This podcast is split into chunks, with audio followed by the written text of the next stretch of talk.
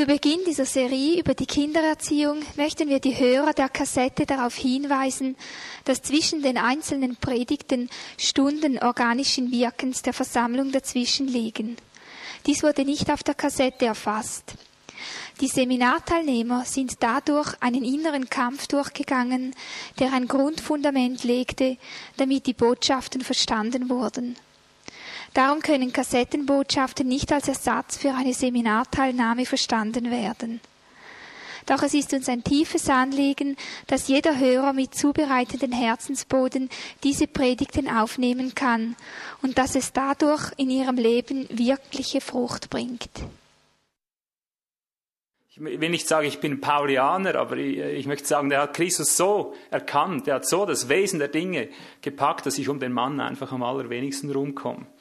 Und ausgerechnet der Mann, wo er hinkommt, gibt's einfach Konfrontation. Überall, wo er hinkommt. Ich glaube, er ist kaum an einem Ort gewesen, wo das nicht so gewesen war. Also rechnen wir nicht unbedingt mit, mit nur angenehmen in diesen Tagen, kann natürlich sein. Ich denke, wir haben ein bisschen eine andere Situation, als wenn dann ein Apostel irgendwo ein, in ein Gebiet eindringt, sich kurzerhand vorstellt, Gesandter Jesu Christi, und dann geht's los. Äh, und die wollen ihn vielleicht noch nicht mal, die haben ihn nicht eingeladen, er hat sich selber eingeladen. Immerhin sind wir hier lauter Leute, die freiwillig hier sind, aber das ist noch nicht die Garantie. Ja. Ich heiße euch also ganz herzlich willkommen. Ich freue mich sehr auf diese Zeit. Es war eine, eine Herausforderung, dieses Seminar anzusagen, aber eine Herausforderung, die, die einfach durch den Geist gewachsen ist. Bevor wir jetzt diese Gemeinschaft diese gemeinschaftlichen Tage dem Herrn auch noch weihen im Gebet, möchte ich doch kurz für diese Vision, die wir hier miteinander teilen werden in diesen Tagen, zwei, drei Worte schon vorwegnehmen. Das ist mir ein Herzensanliegen. Was wir hier beabsichtigen, ist nicht einfach ein bisschen Schulung, ein bisschen Wissen vermitteln. Wir haben es mit einem Problem zu tun. Kindererziehung jetzt mal ganz spezifisch ich würde es mal so sagen, ich glaube, nirgends hat die Welt deutlicher bewiesen oder deutlicher ist es ans Licht gekommen, wo ihr schwacher Punkt ist, als gerade in der Kindererziehung. Hier leuchtet ein äonisches Versagen durch. Da kommt dir keiner drum rum. Du kannst über Philosophie, über Psychologie, du kannst diskutieren in dieser Welt, was du willst. Um eines kommt der Mensch nicht drum und das ist Versagen in der Kindererziehung. Das weiß jeder Mensch heute auf der Welt, dass das so ist. Das verraten dir die bemalten Bahnhöfe von hier Walzenhausen bis nach Berlin oder Hamburg, wo ich immer hinkomme. Ich kann so weit fahren, wie ich will. Jeder Bahnhof begrüßt mich mit den Erziehungsmerkmalen der Kinder. Alles vermalt, versprayt. Keiner kann es leugnen, dass die Gewalttat immer mehr nach unten in die Tiefe sinkt, immer mehr die, die kleineren und noch kleineren dass du von Mord und Totschlag vernimmst, je länger desto mehr an allen Orten. Also hier haben wir echt, ich würde sagen, stehen wir an einem wunden Punkt.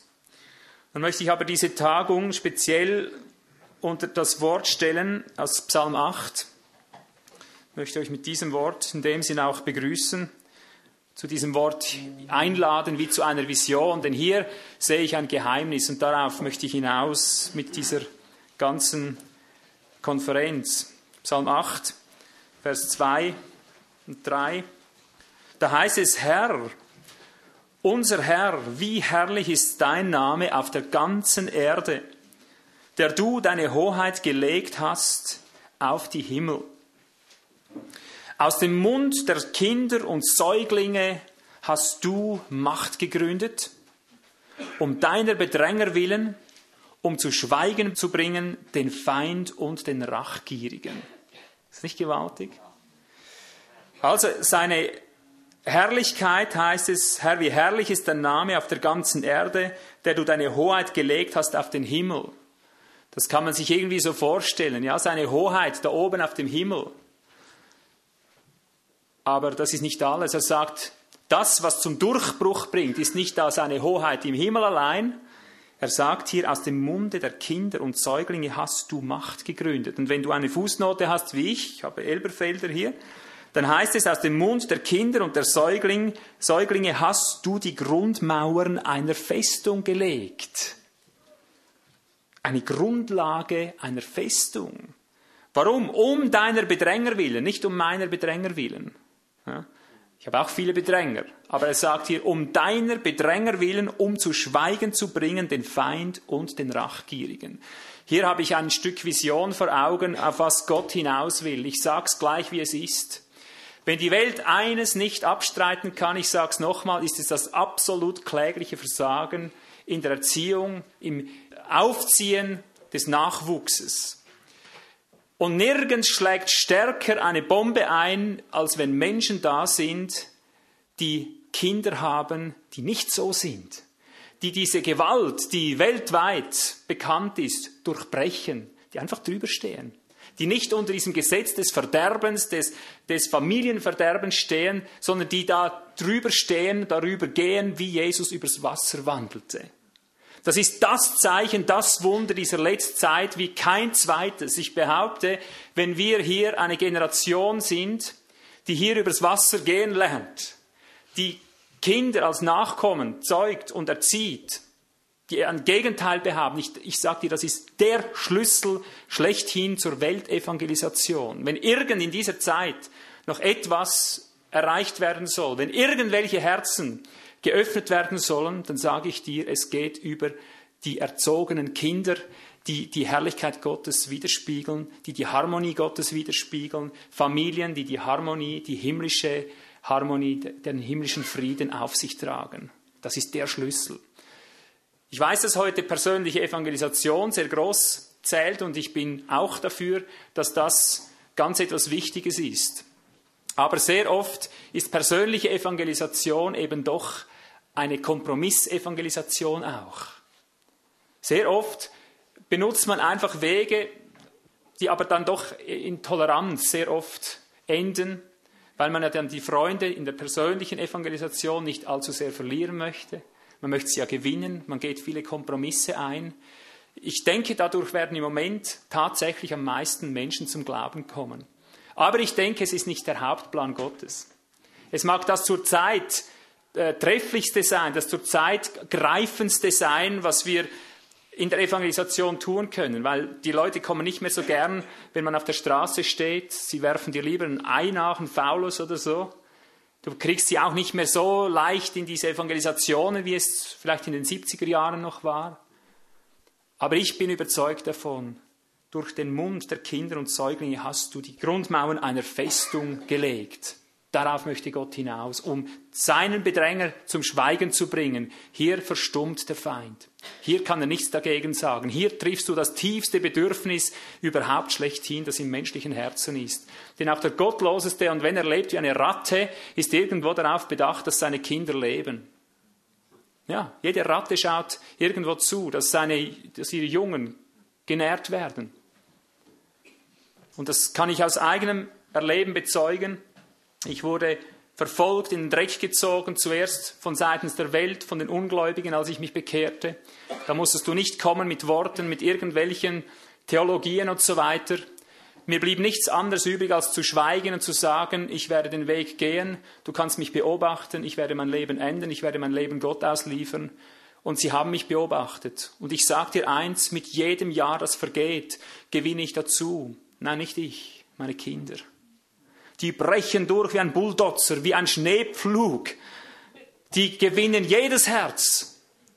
Wenn ich keine Chance habe in einer Sache, sobald sie die Kinder sehen, ist das Eis gebrochen. Und sie wollen mehr wissen. Und sie kommen hin und wollen von dem Weg wissen. Und sie wollen wissen, wie kommst du dazu? Und dann kommst du nicht dazu, darum herum diese Dinge dann zu sagen, die ich an dieser Konferenz sagen werde. Oh, das ist etwas Gewaltiges. Wenn diese Vision uns eingeht, glauben wir es. Der Heilige Geist wird in dieser Zeit kein größeres Werk tun als durch unsere Kinder. Durch sie wird er den Rachgierigen, den Feind Gottes zum Schweigen bringen. Es mag nicht das Letzte sein, was geschieht. Äh, Gott hat noch andere Pläne, ist ganz gewiss. Er redet ja hier auch nur von einer Grundlage, aber ich denke, hier kommt der Durchbruch. Wenn ein neuer Durchbruch kommt, in unserer Zeit, glaube ich, ist es hier ein sinnvoller Durchbruch. Das ist meine Vision, die ich schon allem voranstellen möchte. Eine Vision fürs dritte Jahrtausend sozusagen. Und ich möchte meinen Glauben darin zum Ausdruck bringen, dass ich sage, wir dienen El Olam. Wisst ihr, was das heißt? El Olam? Ja. Gott der Zeitalter heißt das. Ihr merkt jetzt, äh, die Welt, vor allem New Age Richtung und so weiter, ist darauf bedacht, den Christen anzukündigen, euer Fischzeitalter ist vorbei, das Zeitalter der Christenheit ist vorbei, jetzt kommt das Zeitalter des Wassermanns, denke ich, oder? Mit anderen Worten, der Fisch ist vorbei, schwimm mal davon. Und ich sage dir eins, wir dienen Elolam. Das heißt Gott der Zeitalter und das dritte Jahrtausend, das gehört genauso ihm wie alle anderen zuvor auch. Ja. Und ich würde sogar sagen, ganz speziell das dritte Jahrtausend wird ihm gehören. Denn wenn du es schön zurückrechnest, merkst du, dass hier irgendwo in unseren Bereichen, in unseren Jahrzehnten drin, irgendwo ein Sabbat-Jahrtausend beginnt. Von Adam angerechnet. Also ich behaupte, gerade jetzt ist unsere Stunde da, gerade jetzt, wo es am dunkelsten ist, gerade jetzt, wo es am un unmöglichsten scheint, gerade jetzt, wo alle Stricke zu reißen drohen, gerade das sind die Stunden Gottes. Du kannst die Bibel studieren, wie du willst. Du kannst sie hundertmal durchlesen, du wirst immer noch bestätigter finden, genauso war es immer. Gott hat in den dunkelsten Stunden eingegriffen, um da seinen Namen zu verherrlichen. Nicht dann, wenn es auch jeder Mensch gekonnt hätte.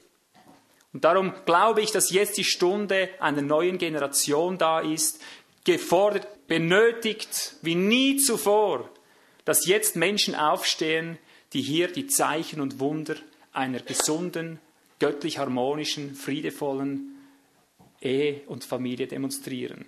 Ich denke, das ist die Grundlage eines tausendjährigen Friedens, auf den Gott hinaus möchte.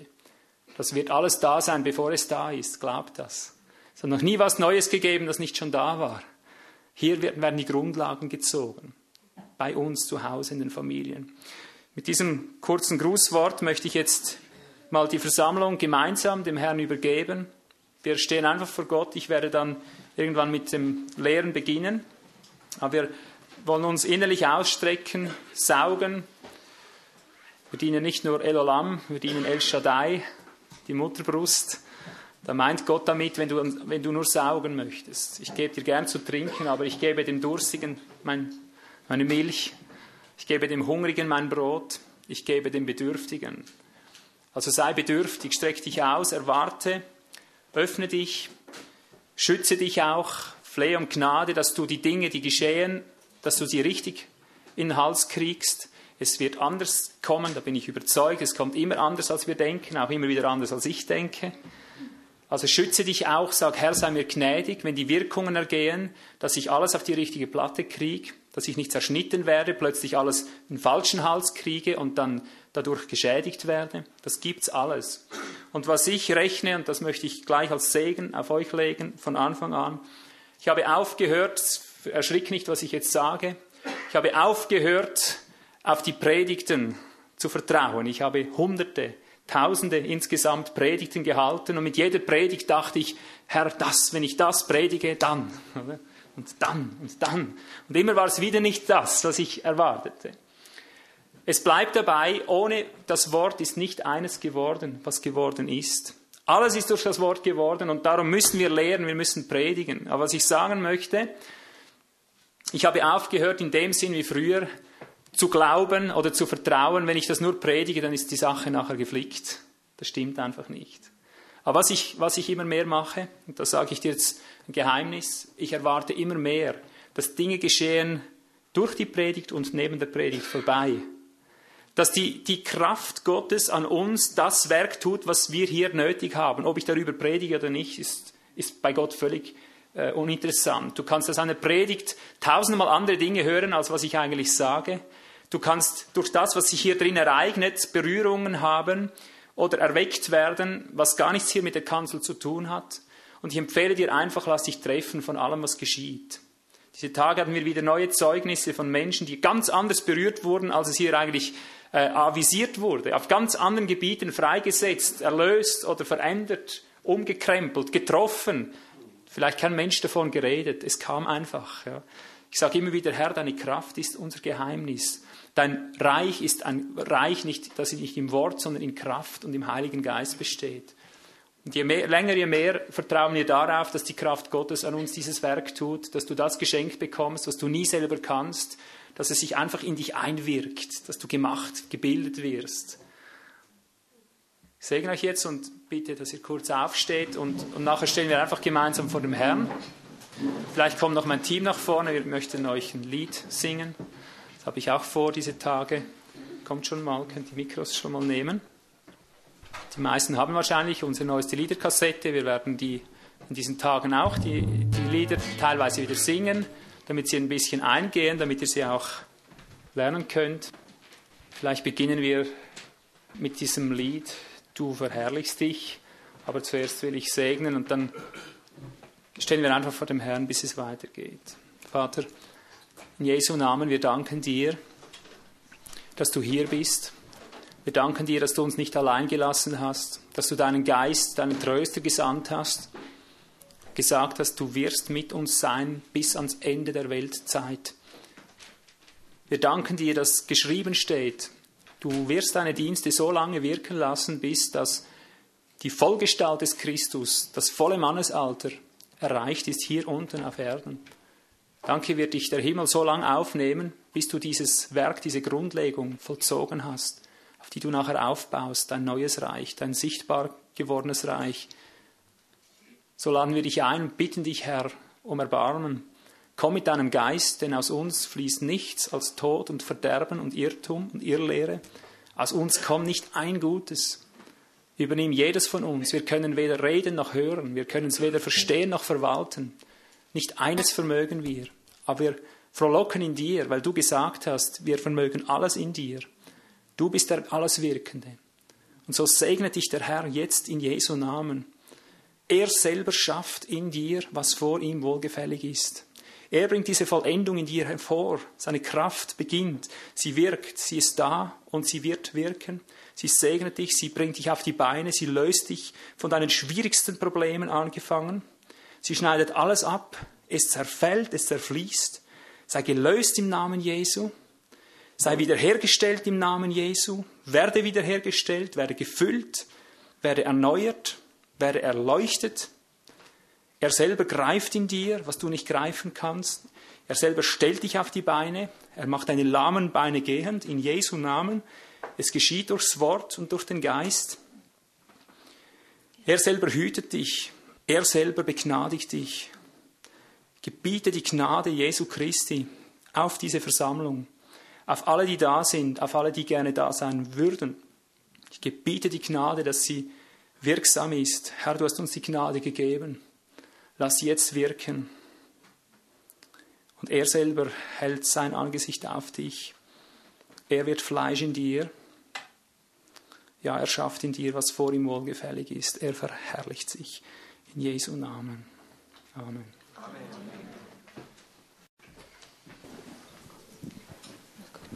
Gut, wir singen das Lied einfach glaubend. Es ist nicht so eine Bittform, sondern eine Proklamationsform.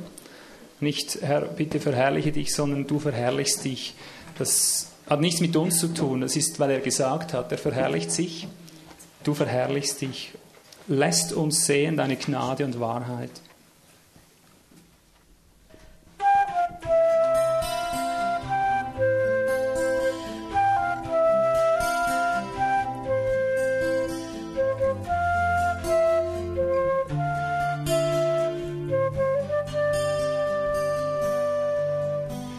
Verherrlichst dich, du verherrlichst dich, lässt uns sehen deine Gnade und Wahrheit.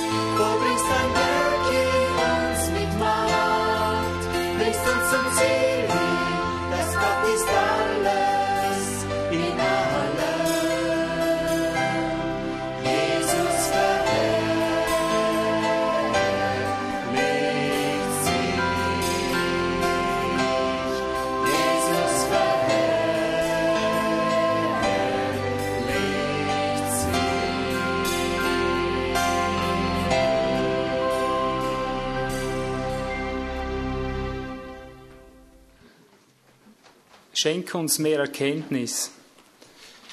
Das schreit in meinem Herzen seit vielen Jahren, aber nicht nach Gnosis. Die braucht es auch. Also wir dürfen nicht so reden, als braucht es die Gnosis nicht. Aber schenk uns mehr Erkenntnis.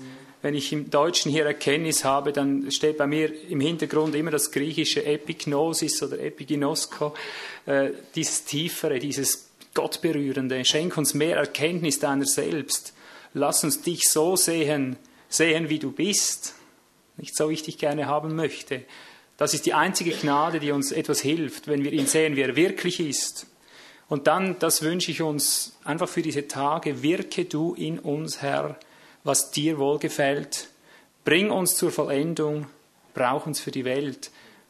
Dieser Schrei, nicht immer die Erwartung, ich höre was und nachher muss ich es irgendwie bewerkstelligen, sondern die Erwartung, das, was er uns gibt, das wirkt er auch.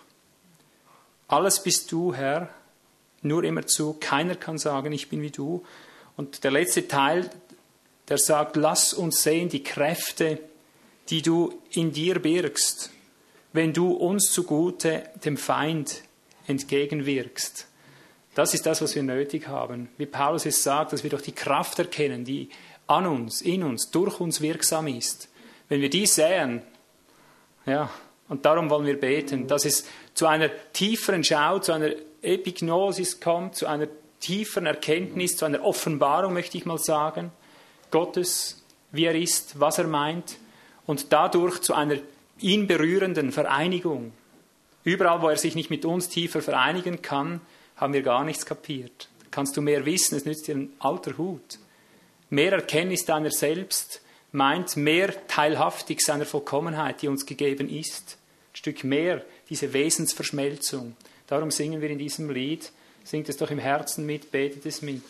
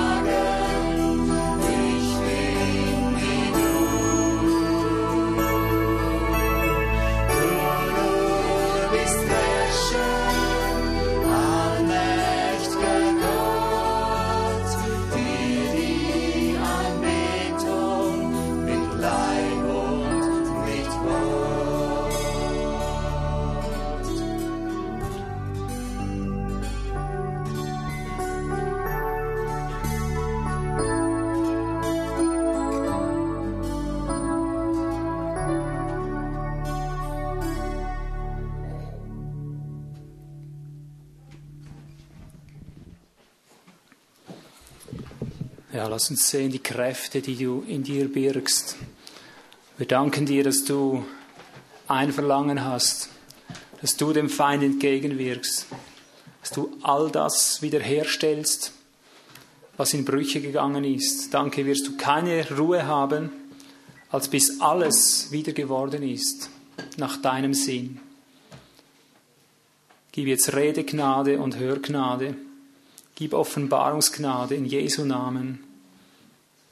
Komm, Heiliger Geist, schaffe du in uns, wie wir gebetet haben, was vor dir wohlgefällig ist. Amen. Amen. Gut, gehen wir ran. Der Herr sei euch gnädig. Ich hatte als Kind so einen Kindertraum. Der ist mir heute Morgen wieder in Erinnerung gekommen. Ich habe gemerkt, das ist so ähnlich wie der Christentraum, wenn es um Schulung geht, wenn es um Erziehung geht, jetzt namentlich in unserem Themenkreis. Ich hatte nämlich diesen Kindertraum, ich wünschte mir ein Saxophon. War ich noch ziemlich klein. Und zwar ganz ein spezielles Saxophon. Ich dachte, ich möchte ein Saxophon, mit dem man einfach spielen kann. Dass du so einen Mund nehmen kannst und dann äh, kannst du einfach das reinblasen, was dir auf dem Herzen liegt. Und dann kommt das drüben raus. Ich meinte das mal irgendwo gesehen zu haben. Das war so ein Miniaturding. Und von dem habe ich immer geträumt. Ich gebe zu, das Ganze hat ein bisschen Hintergrund. Ich war nicht so der Fleißigste. Ja. Ein Instrument lernen, das war mir zu schwer. Aber als ich da eben so einer sah mit so einem kleinen Miniatursaxophon, da konnte es einfach so reinbrummen und dann kam halt der Ton, dachte ich, das ist es. Das ist mein Instrument. Als ich dann mal so ein kleines Ding im Mund hatte, war ich sehr bald nicht zufrieden. Es war zwar tatsächlich so, es gibt also dieses Instrument, da kannst du wie gesagt nur reinbrummen, reinmöhnen oder wie ich weiß nicht, wie er im Deutschen sagt, und kannst so die Töne, wie wenn du singst, in gleicher Weise, analog kannst du die gleich rausbringen. Das einzige Problem bei diesem Instrument, du merkst einfach, es ist kein echtes. Es ist, hat einfach eine, eine Klangfarbe, die ist so mies, das ist so was anderes. Du merkst immer deine Stimme durch. Es stimmt einfach nicht. Also ich habe den Jugendtraum aufgeben müssen. Später aber, und das ist noch gar nicht so, so lange her, das ist ein paar Monate her vielleicht, äh, stand ich einmal vor Gott mit einem ähnlichen Anliegen. Du weißt, ich war früher Rockschlagzeuger und dann in den ersten Jahren meines Glaubens, ab 77 oder 78, war ich dann halt Gospelschlagzeuger. Und das hat immer mehr abgenommen, je mehr wir auch in den deutschen Bereich eingedrungen sind, desto weniger konnte ich mir erlauben, in meine Buschtrommel zu schlagen. Siehst du, steht da hinten seit Monaten, bald seit Jahren. Ich betätige die gar nicht mehr, weil es hat mir mehr Schwierigkeiten eingebracht als Nutzen. Also wenn ich da getrommelt habe, dann sind hinten vor allem die älteren Geschwister äh, sind dann aufgestanden. Oh, das ist ja wie im Busch. Was macht ihr denn hier? Und es hat immer so unendlich viel äh, Kraft gekostet, bei jeder Tagung wieder neue zu erklären. Wir sind halt ein bisschen anders. Ist übrigens auch jetzt äh, am Rande bemerkt wichtig, dass wir dran denken, wir sind halt ein bisschen anders. Aber jeder hier drin ist ein bisschen anders. Wir kennen ja einander Viele kennen einander noch nicht, kommen aus den verschiedensten Hintergründen. Die einen haben Kopfbedeckung, die anderen nicht. Hier könnte ich grenzenlos aufzählen. Aber mindestens das konnte ich mir insofern vom Hals schaffen. Ich habe es einfach bleiben lassen. Und irgendwie hat es mich, dann, mich dann doch geschmerzt. Ich dachte, Mensch, du hast früher äh, deine halbe Jugend damit verbracht in den Kellern, hast Schlagzeug gelernt und hast damit auch viel erfreut mit dem Rhythmus und so weiter. Jetzt war das alles für die Katze, aber ich war dabei. Das ist mir egal, wenn es nur auferbaut. Ich brauche das nicht, dass ich da äh, die Leute verärgere. Ich bin mehr interessiert am Leben als an irgendwas anderem. Also plötzlich kam mir eine Idee. Da dachte ich, das wagst du jetzt mal, sage ich, Herr, ein kleiner Deal. Wie wäre es jetzt, wenn ich das Ding da ganz weglasse, einfach mal, unter Geschwister willen, nicht gesetzlich, würde jederzeit wieder dran sitzen, aber einfach mal so, und du würdest mir jetzt so, wie in meinem Jugendtraum, so ähnlich einfach ein Instrument schenken, dass ich so spielen kann. Ja, eine Mundharmonika, genau so, so weit kam es dann. Ich habe das länger bewegt und dann plötzlich fiel mir die Mundharmonika ein. Ich ging ins Geschäft, habe mir so ein Ding angeschaut, habe es mit nach Hause genommen, an den Mund gehalten und gespielt.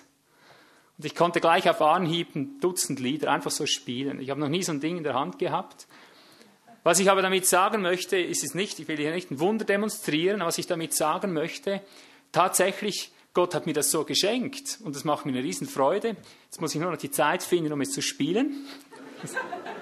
Das ist das andere Problem. Es braucht ein größeres Wunder. Aber was ich dir eigentlich sagen möchte damit, obgleich ich so ziemlich von Anfang an 10, 12 Stücke einfach so spielen konnte und äh, äh, das hat einfach so funktioniert, merke ich, ich komme ums Üben genauso wenig rum jetzt wie jeder andere auch. Und sobald ich diesen Level, den Gott mir gegeben hat, überschreiten möchte, muss ich genauso wie früher im, im, im Musikraum, muss ich genauso dazu verdienen, wie das früher der Fall war, wenn ich nur einen Schritt weiterkommen wollte. Also bei allem Wunderwirken, das ich hier irgendwo erlebt habe, merke ich, Gott hat mir einfach einen Grundstock gegeben. Das hat mein Herz am meisten berührt, einfach um mal die, die Lieder spielen zu können, die mir so am nächsten sind, so die alltäglichsten vielleicht. Aber hat mir nicht gleich das Professionelle mit hineingelegt, dass ich das alles kann wie ein Profi und mir das Konservatorium damit ersparen konnte. Ich kann auch niemals so gut Mundharmonika spielen wie früher Schlagzeug. Das habe ich auch nicht so erwartet. Aber was ich sagen möchte, selbst wenn Gott Dinge tut, die ganz außergewöhnlich sind, äh, nimmt er uns damit nicht gleich auch noch den ganzen Rest ab. Und warum erzähle ich diese Geschichte? Du kannst es dreimal raten. Du kommst zu einem Kinderseminar, Kindererziehungsseminar, und es ist mir natürlich eine, eine sehr große Freude, wenn, wenn das eine oder andere sagen kann, dass es einen Eindruck hat, dass wir hier irgendeinen Vorsprung haben in Kindererziehung und so weiter. Das freut mich natürlich. Umso mehr, wenn jemand denkt, wir seien kompetent und hätten was zu lehren und so weiter. Und doch muss ich dir einfach hier dieses Prinzip veranschaulichen, was ich vorher gesagt habe, das gilt genauso jetzt für das Thema Kindererziehung. Es ist eine Illusion, so wie es eine Illusion ist, ein Instrument einfach spielen zu können, ist es eine Illusion, zu denken. Ein Kindererziehungsseminar als solches könnte dir irgend allein große Sprünge weiterhelfen. Wie gesagt, ich rechne mit der Kraft Gottes, dass das, was mit meiner Mundharmonika geschah, gleich mal überall geschieht. Wenn es irgend möglich ist, dass gleich mal zack, zack, zack, Riesenfortschritte da sind im Vergleich zu vorher. Aber das ist mir eine ganz, ganz wichtige Grundlage. Wir müssen einfach sehen, Kindererziehung ist ein Produkt des Lebens Kindererziehung ist nicht ein Produkt des Wissens. Kindererziehung ist ein Produkt unseres gesamten Seins in seiner gesamten Spannweite. Ich möchte daher heute ganz gezielt mal eine Grundlage legen. Ich habe heute noch nicht da die Tiefen äh, auf dem Programm. Mir lag sehr, sehr am Herzen, dass wir ein Grundverständnis, ein richtiges haben, zuerst einmal, was überhaupt mit der Kindererziehung zusammenhängt, was dessen Umfeld ist. Und dann in den fortfolgenden Tagen möchten wir auch zusammen beten und erwarten, wie es in der Apostelgeschichte heißt, immer wieder, und das Wort wuchs. Das Wort wuchs. Also wir beginnen nicht gleich jetzt in den Tiefen, der Geheimnisse Gottes und so weiter. Ich beabsichtige aber doch verschiedenste Dinge zu lehren, die uns sicher auch wichtig sind, Zusammenhänge und so weiter, auch praktische Ratschläge. Ich denke, es wird, wenn Gott gnädig ist, doch einiges zusammenfließen, auch an Wissen jetzt, an, an Information und so weiter. Ich weiß aber mit ganz großer Gewissheit, wenn dieses Fundament heute, das ich jetzt zuerst einmal lege, an, an Grundverständnis, an Grundausrichtung, wenn das nicht gebührend rüberkommt, ist der Rest für die Katze. Es wird nichts bringen. Es wird nichts bringen. Ich möchte gleich vielleicht bei diesem Vergleich bleiben, damit wir uns in etwa ein Bild machen können, wie das gemeint ist, wenn ich vorher gesagt habe, Kindererziehung ist das Produkt unseres gesamten Seins und nicht das Produkt äh, unseres Wissens. Also du kannst mit anderen Worten nicht hierher kommen, gleichsam in einer Schule die Theorie lernen, nach Hause gehen und es dann machen. Geht nicht. Ich wollte, es ginge. Es geht nicht. Der naheliegendste Vergleich, der trefflichste Vergleich, damit du das Umfeld siehst, ist für mich die Musik. Wenn du ein Instrument lernst, ich rede jetzt mal vom ganz normalen Lernen, nicht vom Zeichen und Wunderhaften, wenn du Musiker bist, wenn du ein Orchester, einem Orchester beitrittst. Musik machen, gut, man kann sich auch hier versuchen, eine einfache Formel zusammenzubasteln, das habe ich schon gehört. Wer kennt die einfachste Formel, was Musik ist? Ist eigentlich ganz simpel von der Theorie her. Du musst nur im rechten Moment den rechten Ton machen. Das war's denn schon auch, oder? Oder im rechten Moment den rechten Schlag, am rechten Ort. Das ist die ganze Sache, ja. Aber was verbirgt sich hinter dieser simplen Theorie? Obgleich das stimmt, das ist jetzt 100 Prozent, das war 100 Prozent die Wahrheit. Das kann ich dir als Ex-Schlagzeuger ganz klar bestätigen. Und genau so ist es mit der Kindererziehung. Man kann simpel sagen, man muss nur im rechten Moment das Richtige machen. Das ist Kindererziehung. Ja. Aber ich sage dir jetzt mal aus meiner Musikererfahrung, ich zeige dir jetzt das Umfeld aus der Musik, damit ich hier mal ein bisschen gleichnishaft dies illustrieren kann, damit du dir in etwa vorstellen kannst, wie das gemeint ist, wenn ich sage, aus der Summe unseres Seins kommt die Musik der Kindererziehung. Dann beginnt das einmal vielleicht ganz plump. Nicht jeder beginnt da, ich beispielsweise habe nicht dort begonnen, früher aber normalerweise beginnt es bei der Musiktheorie. Also ich würde sagen bei der Notenkunde. Und vielleicht ist das, was wir hier machen, weitgehend so ein bisschen mit Notenkunde, Musiktheorie zu vergleichen mit der Kindererziehung, was du an einem Seminar mitkriegst. Eben die Theorie der Musik. Du musst mal wissen, wie macht man die Noten überhaupt, wie, wie gehen die auf und runter, was bedeuten die Fähnlein, wie ist das so in etwas Umfeld, was ist Taktlehre und so weiter. Aber allein mit Notenkenntnis bist du noch gar kein Musiker. Ja? Man kann äh, es so machen wie ich. Mir damals, als ich Schlagzeug lernte, ich war halt damals knapp 16 Jahre alt, als mich gepackt hat, dann hatte ich ein Vorbild. Äh, plötzlich dachte ich, so wie der, hatte ich natürlich keine Zeit mehr, um äh, zu lernen, also wie man richtig lernt. Also ich habe mir gleich so ein Ding beschafft. Nach drei Monaten hatte ich schon den ersten Auftritt mit meiner selbst gegründeten Band. Also ich war schon immer ein bisschen Draufgänger. Aber tatsächlich geht das, du kannst also Musik machen ohne Notenkunde, das geht. Ja. Du brauchst nur gut hinzuhören und ein bisschen lang zu proben. Und ich hatte noch verschiedene andere Musiker um mich herum auf anderen Instrumenten, die haben das ähnlich gemacht. Also wir haben jetzt nicht bei der äh, Notenkunde begonnen, sondern einfach mit Musik. Ja. Und das hat riesen Spaß gemacht, es war irgendwie auch eine Qual, weil da war absolut kein Umfeld, aber wir wollten das einfach, wir wollten den ersten Auftritt haben, haben den gleich mal gebucht, im Glauben als Ungläubige. Ja. Dann hatten wir ein Ziel. Das erste, was wir machen, ist ein schönes Plattencover, damit mal klar ist, wer wir sind. Aber siehst du, sehr weit bringst du es auf dieser Linie nicht. Zu einem wirklichen Musiker braucht es tatsächlich Notenkunde, auch wenn man ohne Noten spielen kann. Und darum möchte ich auch dieses Seminar damit rechtfertigen. Grundsätzlich kannst du auch Kinder erziehen ohne Seminar. Also ich denke, das sollte auf der Hand liegen, aber bringst es in der Regel nicht sehr weit.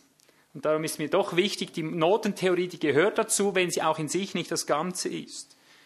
Kannst du noch so die Noten beherrschen? Jetzt sage ich dir mal eine Musikererfahrung und mach immer die Gleichnisse. Versuch das immer geistig jetzt zu deuten, was ich rede. Versuch es immer zu übertragen, dass du es auf die Kindererziehung und die Thematik auf die Schiene bringst. Ich sage jetzt eine Musikererfahrung, die ist im Geist genau dieselbe. Je besser die Musiker früher jetzt in den Anfängen in der Notenkunde waren, desto unbrauchbarer waren sie im gesamten gemeinsamen Spiel. Das ist in der Regel nur eine Übergangsphase, aber diese Phase, die muss durchstorben sein. Ich weiß nicht, wie viele Musiker hier sind, die das bestätigen können.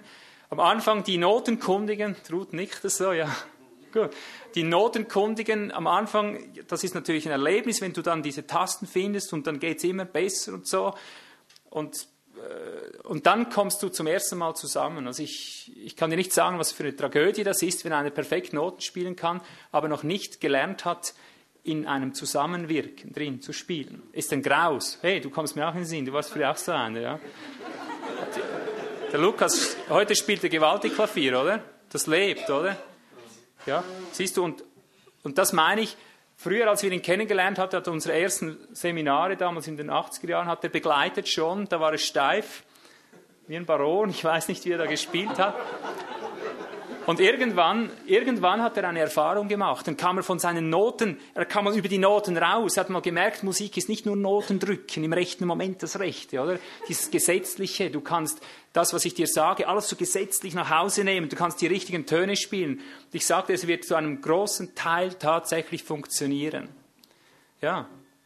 Also die besten Schüler, die wir haben, das sind Schüler, die noch nicht so im Glauben stehen wie wir, aber die davon angetan waren, von dem Produkt unserer Kindererziehung. Wir haben ihnen gleich gesagt, als die Frage war, können wir das überhaupt, wenn wir nicht so gläubig sind wie ihr, habe ich gesagt, weißt du, es gibt Gesetzmäßigkeiten im Reiche Gottes, es gibt Segnungslinien. Wenn du die tust, wenn du nach den Gesetzmäßigkeiten des Reiches arbeitest, bin ich überzeugt, Gott wird dir einen Segen geben. Du wirst es wahrscheinlich weiterbringen als alle anderen. Aber was ich dir nicht versprechen kann, ob du nicht irgendwann einfach hängen bleibst. Also Du kannst das, was du hier hörst, tatsächlich mit nach Hause nehmen als reine Notenkunde, kannst die Dinge einüben, im rechten Moment den rechten Griff, den rechten Klang üben. Du wirst garantiert Erfolge haben, die sonst vielleicht rundherum niemand hat, aber denk nicht, dass du damit das Ziel erreicht hast. Was die Musik ganz speziell ausmacht, ist dieses Feingefühl, dass du über die Noten hinauskommst, dass du, oh, wie habe ich das Wort gehasst? Feeling, Feeling, Feeling, immer dieses Feeling. Das war die Musikersprache. Und weißt du, ich war zu stolz damals, als 16-Jähriger oder 17-Jähriger zu fragen, was ist denn Feeling? Weißt du, wenn du schon mittendrin bist und deine Konzerte hast und dann kommen die anderen Musiker und reden immer von Feeling, oder? Dann darfst du dir einfach keine Blöße geben und nicht zugeben, dass du nicht weißt, was ein Feeling ist. Ich weiß nicht, habe ich jeweils dann für mich still genickt oder was? Jedenfalls, ich habe mir irgendwann, ist mir durch Zufall entgegengekommen, was das ist. Feingefühl. Musikalisches Feingefühl. Oh, das ist ein Erlebnis. Ich sage dir, wenn du mal von den Noten wegkommst und dann das erste Mal beginnt so zu, zu leben, zu pulsieren, zu schwingen, buchstäblich. Plötzlich merkst du, dass Musik eigentlich eine, eine Dynamik beinhaltet, die, die ist ein Erlebnis. Das ist, ja, darum kannst du darauf abfahren. Das ist echt äh, berauschend, wenn du Feeling kennst. Meine beste Erfahrung ist aber, wenn Menschen die mal ganz solide diese Grundlagen, diese Notenkunde durchgearbeitet hatten, wenn die dann ins Feeling kommen. Wenn das die musikalische Geistestaufe sozusagen kommt und diese Menschen wie verwandelt plötzlich beginnen zu leben, ihr Instrument bekommt Flügel, das ist das Allerbeste. Also darauf möchte ich äh, tendieren, dass ihr doch beides anstrebt, die Tiefe da drin findet. Aber Musik macht nicht nur Notenkenntnis und Feeling aus als solches. Ich habe es jetzt auch mit Musikern zu tun bekommen. Die hatten beides, Not, also totale Notenkenntnis und totales Feeling. Ich erinnere mich an einen Mann, der war vielleicht zwei Meter groß. Mein Musikraum, der war zwei Meter zwanzig maximal, der zwei Meter. Das war ein Mann, der war so durchgeschult auf der Gitarre, so gewaltig konnte er spielen, war ein Solist, das waren immer meine Lieblinge der, der kam so in Fahrt, dass er dann einen Sprung machte und jedes Mal schlug er den Kopf an der Decke an. Aber damit möchte ich nicht, nicht den Punkt zeigen, dass ein rechter Musiker auch einen genug hohen Raum braucht. Das auch. Aber sein, er hatte ein Problem. Der Mann konnte perfekt Noten, konnte perfekt spielen, der hatte das Feeling, er hatte ein Problem. Das war ich. Hm. Siehst du es? Er war perfekt. Und dann versuchte er mir immer rüberzukriegen, was ich machen soll. Und ich war überfordert. Ich hatte das Feeling noch nicht zu dieser Zeit oder noch nicht so, wie es ihm entsprochen hätte. Klar mir, ich bin nicht gleich so auf seine Höhe gekommen, er hat mich zwar ungemein gefördert, solche Menschen fördern dich ungemein, aber du bremst sie auch. Also wir haben nicht sehr lange zusammengespielt, dann gingen unsere Wege auseinander. Er war, er war einfach nicht zu Hause in diesem Gewässer. Er war sich klares, frischeres Wasser gewohnt, als was da von mir kam. Also habe ich mit dem Musiker nicht sehr lange zu tun gehabt. Siehst du, und das sind die Dinge, wie sie in der Kindererziehung genauso funktionieren. Wenn du das totale Feeling dafür kriegst, du bist der Mann oder du bist die Frau, ist immer die Frage, hat der Mann auch, hat die Frau auch? Bist du nicht allein? Wenn du alleinerziehend bist, hast du hier vielleicht tatsächlich mal, jetzt punkto Kindererziehung, ein gewisses Plus. Denn daran scheitern die allermeisten Orchester, Kindererziehungsorchester, dass eben der eine vielleicht spielen kann oder, der andere nicht. Oder der eine übt.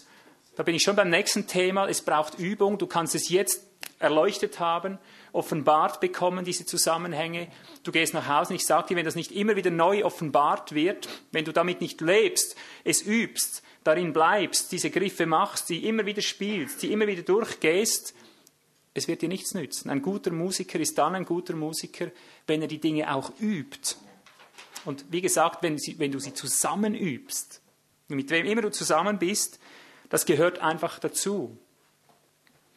Ein ganz spezieller Faktor in der Musik ist, dass du auch die Harmonielehre verstehst.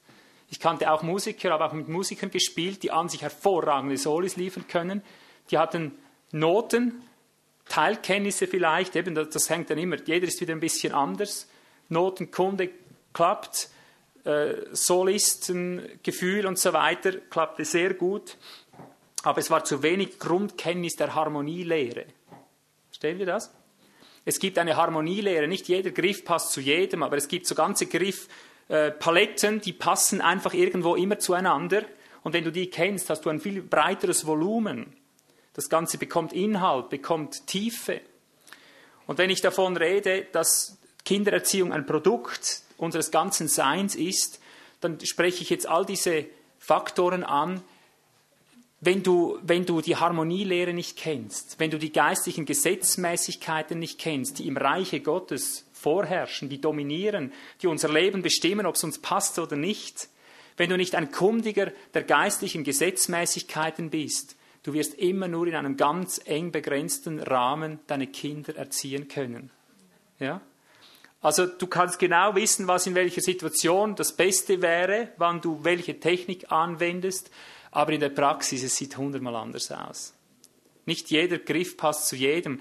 Und ich möchte es mal so sagen, wirkliche Kindererziehung ist für mich wie ein, ein Live, ein Live-Konzert, äh, ein improvisiertes Konzert sozusagen. Wer war Musiker von euch? Darf ich mal eure Hände sehen? Ja, doch einige. Das sind wenigstens einige, die ein bisschen was kennen von dem. Die Sessions. Session sagt euch was, oder? Habt ihr auch den Begriff gehabt? Immer wieder hieß es, komm, mach eine Session. Und dann ging immer der Laden wieder runter. Warum? Weil sie immer, wenn sie von Session reden, hieß es immer Blues. Weil da konnten sie sich verwirklichen, die Anfänger. Und für mich als Schlagzeuger war das tot langweilig. Aber tatsächlich äh, mit der Zeit, wenn du gute Musiker hattest, konntest du einfach hinstellen, die hinstellen ohne Absprache, weil eben die Harmonielehre, die war drin. Wenn der eine irgendwo durchgelaufen ist mit der Gitarre oder mit was weiß ich welchem Instrument, sind die anderen einfach hinterher und du konntest, wenn du wolltest, eine Stunde lang von einer einer äh, Lage in die andere kommen und es lief immer was, du konntest alles Mögliche live spielen. Und so möchte ich das vergleichen mit der Kindererziehung. Es ist genau so die Kindererziehung, das ganze Familienleben, es ist immer live. Es ist immer live. Du kannst es nicht in eine Schublade zwängen. Und wenn du heute die perfekte Lösung für eine Situation gefunden hast, kann ich dir versichern, morgen kommt die nächste Konstellation. Und wenn du dann die Harmonielehre, wenn du die, die Zusammenhänge des Reiches nicht präsent hast, du wirst immer das Verkehrte machen. Immer wieder einen schrägen Ton drin, immer wieder der Friede gestört, immer wieder verfehlt.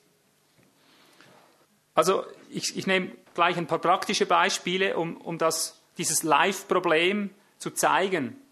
Ich kann dir zeigen, in welcher Situation du sicher, ich fange jetzt gleich mal mit dem schwierigsten Thema an, in welcher Situation du sicher eine Route in die Hand nehmen müsstest. Das ist das, was wir am meisten schätzen bei dieser äh, Lehre, dass die Bibel da von Route redet und so weiter. Äh, gewissen Leuten kannst du das nie beibringen, die sagen, bitte lehre mich über Kindererziehung. Und dann nenne ich das Wort Route. Ja, nein, ich meine Kindererziehung. Also wir werden über die Route reden müssen, was immer damit zusammenhängt. Wir werden das diese Tage bewegen, ganz sicher. Und das kommst du nicht drum, ja. Also du, ich werde schon eine liebe Mühe haben, diese Dinge so zu erklären, dass nicht dem einen oder anderen an der Laden runtergeht, weil er das einfach nicht wahrhaben möchte. Ja. Aber die anderen, äh, es ist selbst für Leute, die, die begeistert sind von diesen Zusammenhängen, wenn sie es dann mal genauer kennen, die werde ich natürlich erklären, ich werde das nicht billig machen, nehme mir das zumindest vor. Also es gibt Leute, die waren eigentlich begeistert von all den Theorien. Ist nämlich das typische Beispiel. Ich sage, in der Situation, da würde ich jetzt die Route nehmen, Punkt. Ja, ja, genau. Und dann schaust du, was die nachher machen, oder? bang, bang, bang, bang, bang, und die nehmen auch die Route. Aber die Frage ist, wie? Ja, siehst du? Gesinnung, Gesinnung. Was hat ein Mensch für eine Gesinnung? Kindererziehung, ein ganzes Leben, ein ganzes Sein, ein ganzes Umfeld. Du kannst auch Musik machen mit verschiedenen Gesinnungen. Ich habe mich von den meisten Musikern trennen müssen, weil die Gesinnung faul war. Spielen konnten sie schlecht und recht, aber ihre Gesinnung war nur Ausflippen, war nur Drogen, war nur High. Ja? Du kannst so und so musizieren, du kannst so und so Kinder erziehen. Du kannst dem einen sagen, konsequent sein, das ist ein großes Geheimnis. Und er sagt, ja genau, das ist ein großes Geheimnis. Und er geht hin und übt diese Konsequenz in solch einer Gesetzlichkeit aus, was ich nie unter Konsequenz verstehe. Du kannst konsequent und konsequent sein. Oder ich kann sagen, weißt du, die Liebe, der Punkt der Liebe in der Kindererziehung, so ein großer Faktor. Und sie sagen, ja, Liebe, ach, nicht doch meine Söhne. Dann leben die das so aus. Aber Liebe ist nicht einfach, nicht doch meine Söhne. Das hat Eli gemacht. Nicht doch meine Söhne. Oder David war auch lieb zu seinem Absalom oder Adonia oder wie die alle hießen. Hat ihm nie einmal ein kränkendes Wort gesagt. Offenbar hat er keine Zeit. Na, das hat er unter Liebe verstanden. Was war seine Quittung? War ein rebellischer, grausamer Sohn, der ihn am Schluss ans, ans Leben wollte. Ja? Also egal von was ich rede, du merkst, wie die Gesinnung ist, wie der Zusammenhang ist, du kannst es so und so verstehen. Ich sage, tu alles im Glauben. Ohne Glauben kommst du nirgends hin, das wirst du von mir immer wieder hören. Wenn ich das isoliert vom Gesamtzusammenhang nehme, kommt immer dasselbe raus. Ja? Dann sagen die, ah, Glaube. Ich habe ja das alles gar nicht aus Glauben getan, oder? Und dann gehen sie hin und glauben nur noch und vergessen die Erziehung. Denken sie, es kommt von allein nachher, oder? Weil sie so eine Erleuchtung hatten, was Glaube ist. Ja? Ich sage, du musst eine Vision haben. Du musst eine Vision haben für die verlorene Welt. Du musst sehen, warum du die Kinder erziehst und so weiter, wie ich es heute vielleicht in der Einleitung kurz erwähnt hatte. Und dann gehen sie hin, dressieren die Kleinen wie, wie so kleine Schauspieler, um ja die gute Falle zu machen. Ja? Vielleicht bist du auch so aufgewachsen, da musste immer alles perfekt sein. Oder? Wenn nur die Form gestimmt hat, war es okay. Kaum waren die Leute weg, war es dann wieder egal, wie es gekracht hat. Hauptsache, du machst eine gute Show. Hauptsache, du wirkst sehr erzogen. Oh, ich sage dir, auf jedem Gebiet, ich kann nennen, was ich will. Ich könnte hier lehren, was ich will. Äh, es kommt immer schief raus. Und darum liegt es mir ganz allermeist am Herzen, dass du siehst, Kindererziehung, ein Sein, ein gesamtes Sein. Das nimmt dich ganz als Person mit oder es kommt mit Sicherheit schief raus.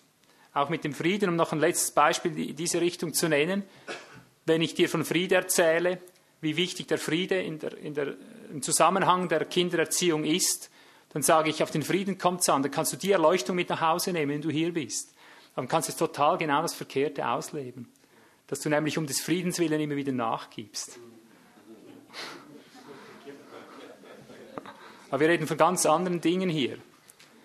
Also es gehört zusammen. Es gehört eine Gotteserkenntnis dazu. Es kommt darauf an, welchen Gott erkenne ich überhaupt hinter dem Ganzen. Den Gott, wie du ihn erkennst, den wirst du weitergeben.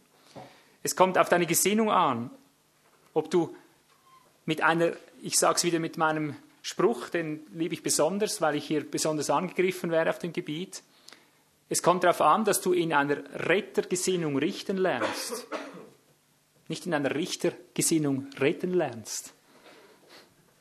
Viele versuchen in einer Richtergesinnung ihre Kinder zu retten. Soll es nicht Richtergesinnung. Aber sie wollen sie retten, sie meinen das schon gut. Sie meinen es wirklich gut. Sie wollen retten. Aber wir sollen in einer Rettergesinnung richten, nicht in einer Richtergesinnung retten. Das ist ein gewisser Riesenunterschied. Ob du im Glauben stehst, habe ich gesagt, ob du in Ordnung, Unterordnung stehst, ob du in Einheit stehst oder nicht, das gehört alles zusammen. Du kannst nicht das eine oder ohne das andere. Die Kohärenz in der Ehe, ohne sie wird, wird dir alles verderben. Bei der Musik gibt es dann auch noch die Fingerfertigkeit. Du kannst an sich alles perfekt erfassen, aber es braucht auch noch Fingerfertigkeit. Das ist wieder was anderes als Feeling. Feeling ist das totale spüren, wo was hingehört. Wann welche Betonung, wann welche Stärke, wann, wann welche, äh, welches Bremsen oder Beschleunigen und so weiter. Du wirst nie ein guter Musiker sein, wenn du nicht auch Fingerfertigkeit hinkriegst, dass du schnell wirst, dass, du, dass es geläufig wird, dass es geübt wird, dass es eben Fingerfertigkeit hinkommt. Und das ist auch so in der Kindererziehung. Du kannst vieles wissen und immer eine Minute zu spät sein. Das gehört dazu. Die Rechtzeitigkeit. Ich weiß nicht, wie oft, dass ich das bete in letzter Zeit. Herr, du bist auch meine Rechtzeitigkeit. Ich mache es nicht mehr so wie früher, dass ich sage, ach Herr, sei mir doch bitte meine Rechtzeitigkeit. Herr, du bist meine Rechtzeitigkeit. Gewöhn dir das gleich mal an, diese Sprache. Egal was du hörst, dass du nicht siehst, oh, da bin ich maßlos überfordert und dann versuchst du die Himmelsleiter hochzuklettern, um das bei Gott zu erbeuten. Versuch immer das, was du hörst, gleich ihn zu erkennen, wie wir gesungen haben. Alles bist du, Herr. Alles bist du, Herr. Du bist meine Rechtzeitigkeit. Oh, hier mangelt es auch. Du bist mein Glaube. Oh, hier mangelt es auch. Du bist meine Weisheit. Versuch das immer gleich mit runterzunehmen in einem Atemzug. Die Frage jetzt schon mal als erste Zwischenfrage. Wollt ihr überhaupt Kindererziehungsmusik studieren? Oh, schön. Zwei. Nein, es sind mehr, ich weiß es, sonst wäret ihr nicht hier. Aber wir müssen, wir müssen es ganz nüchtern sehen, diese Dinge, die ich hier sage, äh, da reißen wir ein ganzes Umfeld mit auf. Da wird nichts unangetastet werden. Wenn dir das nicht klar ist, dass Kindererziehung ein, ein Kunstwerk ist, das ist nicht eine Nebenbeschäftigung, das ist ein Job, das ist ein Hauptjob. Das ist ein Beruf. Das hat einen total hohen Stellenwert, wenn du nicht merkst, Kindererziehung ist ein Lebenswerk, ist eine Symphonie. Das ist nicht ein Gedudel, so ein bisschen Hobbymusik am Feierabend. Das ist ein, ein professionelles Musizieren. Verstehst du? Wenn du nicht merkst, dass es alles einnimmt, dass alles mitredet hier drin, genauso wie ich es jetzt dargelegt habe. Wenn du nicht merkst, das ist nicht eine Technik, die du hier mitnimmst, irgendwas, ein Rezept, ein statisches Wissen. Wenn du das nicht merkst, bist vergeblich hier. Dafür müssen wir uns öffnen und sonst gleichen wir denen, die immer wieder die Früchte lieben, aber den Baum hassen.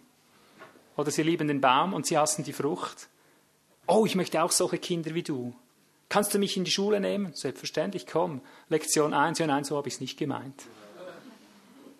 Ja, sie wollen die Frucht, aber den Baum hassen sie. Sie können nicht glauben, dass das die Zusammenhänge sind.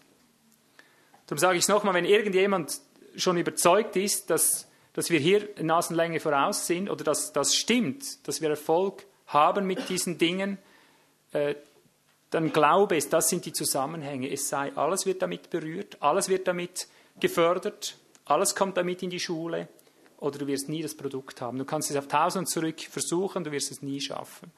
Wir hatten es kürzlich, nein, schon ein paar Monate her, haben wir es auch von den Bodybuildern, das habe ich mir früher auch versucht. Heute sitzt mir da gar nichts mehr an. Der Bizeps ist weg, den habe ich ausgefastet, das sage ich dir, der ist nicht mehr da. Naja, aber du kannst mit einem Bodybuilder reden, ist nicht, sind nicht gerade meine Freunde eigentlich, so die eitlen Kerle, oder? Aber jeder Junge in unserer Umgebung wollte solche Muskeln. Jeder wollte wie Arnold Schwarzenegger aussehen. Aber wenn er den Arnold hingeht und fragt ihn, wie komme ich zu diesen Muskeln, dann hofft er immer auf ein Präparat. Die gibt es, die Arnold Schwarzenegger Büchse, die habe ich mir gekauft damals. Unheimlich teures Geld für 120 Franken. Das war alles im alten Leben. Das war so ein Schokopulver. Da sahst du ihn so draufstehen, oder? Du musstest einfach die Schokolade essen.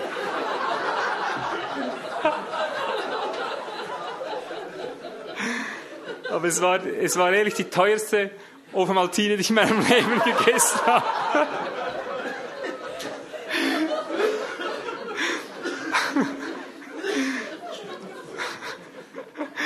Was einfach nicht auf dieser verflixten Büchse stand, ist, wie der arbeiten muss. Ja? Wie dieses Zeugs in den Muskeln brennen muss, dass es zur Substanz wird. Das, das hat tatsächlich was, das ist die Anabolika oder was weiß ich was, das hat tatsächlich die Fähigkeit, dich schneller aufzubauen, aber nicht ohne Arbeit. Also wenn du einen echten Profi siehst und du, du sagst, das ist es, so möchte ich mal werden, dann bitte hör doch auch auf ihn, was er dir sagt. Und wenn er dir sagt, das ist Knochenarbeit und nicht als Knochenarbeit und hier wirst du bei der Schmerzgre Schmerzgrenze, wo du normalerweise aufhörst, wirst du erst richtig beginnen, dann ist das so. Dann ist das so. Das ist das Geheimnis der Profis, die wissen das und die machen das. Ja. Also wir sind auch immer bis zur Schmerzgrenze ab und zu darüber hinaus, aber wir waren immer, immer zu, zu, zu wehleidig, um so ganz durchzugehen. Aber lernt doch das. Dort beginnt es erst. In der Kindererziehung genau dasselbe. Auch in der Musik dasselbe. Ich kann dir nicht sagen, wie manches völlig zerstört habe in meinem alten Leben. Ich war so ein rechter Teufel, das muss ich dir schon ehrlich sagen. Äh, wenn das Schlagzeug nicht so wollte wie ich, dann hat es immer zu spüren gekriegt. Die Autos ebenso. Im alten Leben war ich ein Flucher, ein, Hasser, war ich, war ich das, ich würde sagen, das Gegenteil von dem, was ich heute bin. Keine Geduld, nichts. Also, es war grausam. Ich habe gelitten in diesen Musikräumen. Immer wieder ging es nicht. Aber interessanterweise war immer dort, äh, ist ein bisschen primitiv, wenn ich sage, nachdem ich das Schlagzeug zusammengeschlagen hatte. Aber nachher ging es wieder ein Stück weiter. Immer wenn ich so eine, eine Strecke, eine Durchstrecke hatte, wo es so schmerzte, dass ich das nicht kann, fast verzweifelt bin an meinem Instrument, nächstes Mal ging es besser. Das waren immer die Wachstumsschübe. Ja? Aber ich gebe das offen zu, ich habe mein ganzes Schlagzeug zertrümmert. Aus Verzweiflung, weil es nicht schnell genug ging. Ja? Darum lehrt mich Gott heute so Geduld dass ich über Jahrzehnte äh, Geduld lernen kann, das auch sonst im Leben nicht so schnell geht. Aber heute bin ich für Fundamente. Heute bin ich dafür, dass man es richtig solide macht, aber rundum, dass alles stimmt. Und dann hast du ein gutes Ergebnis nachher. Schlage ich vor, hier setzen wir mal zur ersten Pause an. Wir brauchen unbedingt mal etwas Luft, ein bisschen Erholung. Ein Bewusstsein entsteht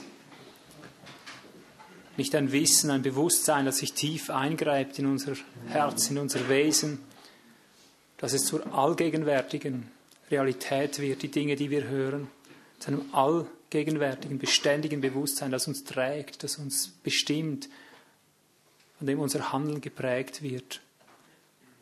Komm jetzt weiter, Herr, mit deinem Heiligen Geist über diese Versammlung und baue du selber uns. Du baust Gemeinde, niemand außer dir. Dir sei die Ehre. Amen. Gut, sind wir alle wieder komplett? Ich hänge wieder da ein, nochmals mit dieser, mit dieser Feststellung. Alles, alles, alles ist live. Das ist eine ganz, ganz wichtige Erkenntnis, die möchte ich aber nicht nur jetzt auf die Kindererziehung münzen, nicht nur auf die Kindererziehung hinweisen. Wir müssen als Christen prinzipiell das eine lernen oder erkennen lernen. Alles ist live. Das gesamte Reich Gottes ist live. Der Organismus ist live. Deine persönliche Geschichte in deiner Ehe, es ist alles live. Das gesamte Evangelium, nimm was du willst von der ersten bis zur letzten Seite, es ist alles live. Und wenn es nicht live ist, wenn es nicht direkt, unmittelbar, pulsierend, sich immer neu zusammenfügt, dann ist es ein falsches Evangelium, ist ein falsches Reich. Paulus sagt klipp und klar, ich habe das Evangelium, das ich verkündige, nicht von Menschen gelernt. Ich habe es auch nicht von Menschen empfangen. Nicht gelernt, sondern durch Offenbarung Jesu Christi. Das müsste man vor jeder Predigt wieder neu sagen. Dass uns doch das eingeht. Du kannst das Reich nicht lernen, du kannst die Kindererziehung nicht lernen, du kannst Ehe nicht lernen, das Evangelium kannst du nicht lernen, es sei, du lernst, wie man Offenbarung empfängt, dass es Kraft des Geistes in der neuen Situation, die wieder tausendmal anders ist wie die andere, obwohl es wieder dieselbe ist, dass du darin lernst, auf was kommt es jetzt an. Darum dieses apostolische Gebet von Paulus, dass wir doch von Fall zu Fall erkennen, auf was es ankommt, was von Fall zu Fall das Wesentliche ist. Entweder dynamisches Lernen, wie man, wie man diese Fülle der Lebenszusammenhänge, diese Fülle der Reich Gottes Zusammenhänge aktuell neu einbindet, neu anwendet, empfängt. Es sei, wir haben darin eine Antenne und sonst ist alles für die Katze. Was wir einfach nicht erwarten können, ist, dass etwas anderes aus uns hervorwächst als das, was wir sind. Das können wir nicht erwarten. Eine Brennnessel, wenn es eine Brennnessel ist, die wird nie eine Rose hervorbringen. Schon gar nicht eine Rose von Sharon. Aber das versuchen wir immer wieder. Wir gehen vielleicht hin, sind von der Natur so wie Brennnesseln. Und dann lernt man was dazu und denkt nachher, man wäre eine Rose dadurch. Das stimmt einfach nicht. Ja. Wenn du denkst, du bist ein Hirsch und dann bist du aber ein Dalmatiner, nachher ist das, was von dir gezeugt wird, lauter so kleine Weiße mit schwarzen Punkten, dann schau nicht erstaunt. Das will ich damit sagen. Weißt du, was ein Dalmatiner ist, oder? Die weißen Hunde mit den schwarzen Punkten. Also der kann nur weiße Hunde mit schwarzen Punkten hinkriegen. Das Beste, was er hinbringen kann, ist schwarzer Hund mit weißen Punkten. Und das eine oder andere, da, da, ist er einfach drin befangen, weil er so ist. Ja. Und so ist es auch bei uns. Nun, um diese Linie noch abzuschließen, möchte ich darauf hinweisen, was vielleicht eines der schlimmsten Dinge ist, die ich kenne, sowohl vom Musizieren, um das noch zum Abschluss zu bringen, wie auch vom geistlichen Leben, Gemeindeleben, Erziehung. Nimm die Frage, wie du willst. Weißt du, was etwas vom Schlimmsten ist, was es überhaupt gibt? Wenn einer eigentlich alles kann, perfekte Notenkunde, kannst jetzt aufzählen, all diese Dinge. Nur eines kann er nicht. Er kann sich nicht enthalten. Kennt ihr meine Geschichte? Ich nehme jetzt wieder mein Negativbeispiel. Ist zwar nicht genau treffend auf das, was ich hier sage, aber ich, ich habe irgendwann äh, habe ich gemerkt, dass ich, dass ich besser spielen muss, wenn ich Noten kann und so weiter. Also ich, habe ich das nachgeübt, nachgearbeitet. Und als ich die erste LP dann mitspielte im Studio, da war ich eigentlich in allem so weit geübt. Also ich konnte meine Schläge, ich habe da meine 77, was weiß ich, für lateinamerikanischen hingekriegt, alles so. Und dann saß ich im Studio drin und habe alles miteinander demonstriert. Das hat nur so gerasselt, mit Schlägen, Zwischenschlägen und alles drum und dran. Oder? Und der Studioleiter kam und sagte, Mensch, was machst du hier? Es ist viel zu viel, viel zu viel, vergiss mal die Hälfte. Ja. Also du kannst Bescheid wissen, wie man das Instrument beherrscht auf Tausend und zurück, wenn du nicht lernst, das Wesentliche daraus zu nehmen, zu reduzieren, auf das, was es wirklich ankommt, machst du mit so einem Seminar den absoluten Absturz. Je mehr du weißt über, über die Dinge, desto mehr fällt dir natürlich auch auf oder ein im Alltag. Und wenn du es geschickt genug machst, so wie es die meisten machen, dann gehst du von so einer von seinem Seminar weg, hast die Hörner gestellt und dann können die Kinder mal was erleben, oder? So und so, nicht so und so. Kein Wunder, wollen die dann vielleicht nicht mehr mitkommen das nächste Mal, ja? Aber was ich gelernt habe bei der Musik ist, wenn du möglichst viel kannst, ist es gut. Und wenn du möglichst wenig davon spielst, ist es besser. Das kannst du dir als Definition aufschreiben. Johannes Neuvers, kannst du zitieren. Wenn du möglichst viel kannst, ist es gut. Wenn du möglichst wenig davon anwendest, ist es das Bessere oder das Beste. Damit meine ich, wenn du viel kannst, bist du eben bist du breit angelegt, wenn du viel Durchblick hast über Gesetzmäßigkeiten, über all die Zusammenhänge des Reiches, über die, ich sage jetzt mal etwas menschlich, über die Psychologie der Kindererziehung, wenn, wenn du möglichst ein breites Bewusstsein hast, worauf es ankommt, bist du gelenkig, bist du beweglich. Aber wie in der Musik kommt es darauf an, ganz wenig, aber am rechten Punkt zu machen. Also am Schluss kam eine große Demütigung, nachdem ich all die lateinamerikanischen mal auf die Seite gelassen habe, zurück zum biederen Vierviertel. Das war immer der, der Bruch des Stolzes früher, oder? Den spielst du doch nicht wie alle anderen. Pumpt, ta, pumpt, pumpt, ta, das kann jeder, oder? Aber es kann eben nicht jeder. Das ist der große Irrtum. Am Schluss spielst du nur noch ganz, ganz exakt die Geraden, aber im Zusammenhang des Ganzen gibt es die perfekte Musik. Und das, das sind Dinge, die musst du dir einfach mal sagen lassen, die musst du bewegen, die musst du herausspüren. Die Leute denken, wenn sie mich sehen mit den Kindern, das höre ich immer wieder, wenn die dann zu uns kommen, die denken immer, ich sei ganz anders. Die denken, ich gehe wieder wie der wilde Bär da im, im, im Zimmer rum und schaue mir jede Bewegung der Kinder an, ha hier, ha ho, ho und Route und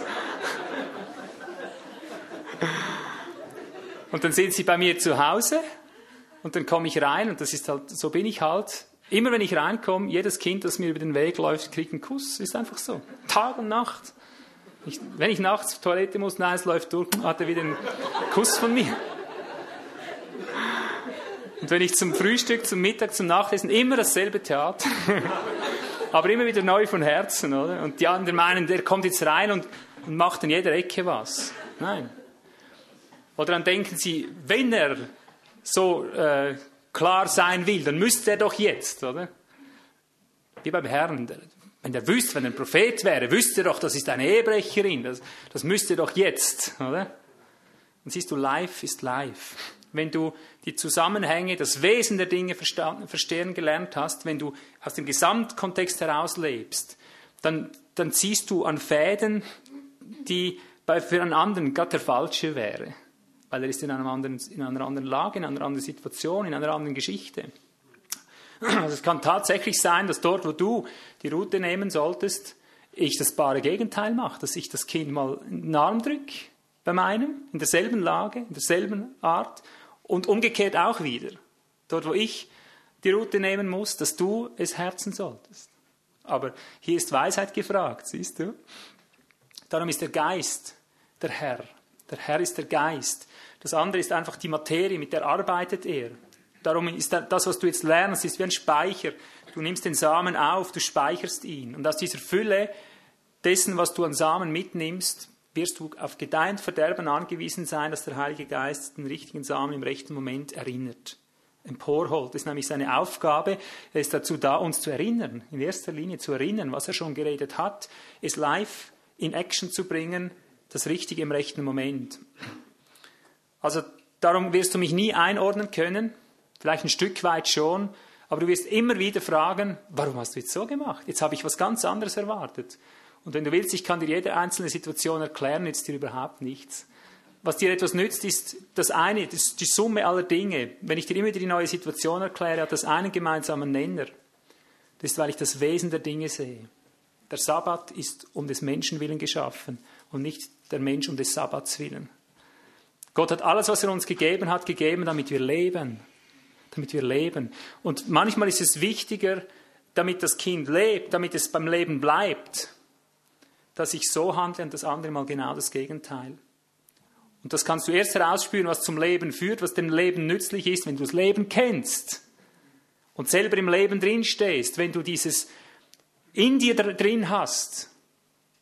Aber das sage ich dir gleich vorweg, das ist meine Ausgangslage, meine, mein Maßstab, mein alles drum und dran ist das Leben. Ich bin gekommen, dass sie das Leben haben und das Leben im Überfluss haben. Was nützt mir ein stramm erzogenes Kind, das nicht lebt? Oh, ich kann dir nicht sagen, wie viele ich davon kenne. Es gibt tatsächlich erzogene Kinder und doch sind sie verzogen. Ich sage dir, solange das Kind nicht lebt, und ich meine jetzt damit nicht rumspickt wie, wie so weiß ich was, wie ein Gummiball, wenn es nicht lebt, aus dem Geist lebt, dieses freie, freimachende Leben, dieses dynamische und doch kontrolliert, wenn es nicht lebt und pulsiert, nützt dir alles ein alter Hut. Du wirst meine Kinder, wenn du sie erlebst, du wirst sehen, die pulsieren. Sie sind nicht fehlerfrei, wie die Menschen immer meinen. Nein, ich bin sehr streng zu ihnen. Also denk nicht, ich, das ist jetzt die, die, Masche, oder? Immer ein Kuss und dann läuft's. Überhaupt nicht. Wenn du es so machst, deine Kinder werden dir es heimzahlen. Die werden dich ins Grab bringen, das garantiere ich dir. So viel wie ich sie küsse, so viel haben sie auch einen strengen Vater, und zwar massiv streng. Ich habe meine Linien, die sind so hart, da kommt keiner dran vorbei. Das sagte schon meine Mutter immer. Die war nicht gläubig. Sie sagte immer, willst du an einem Felsen rütteln?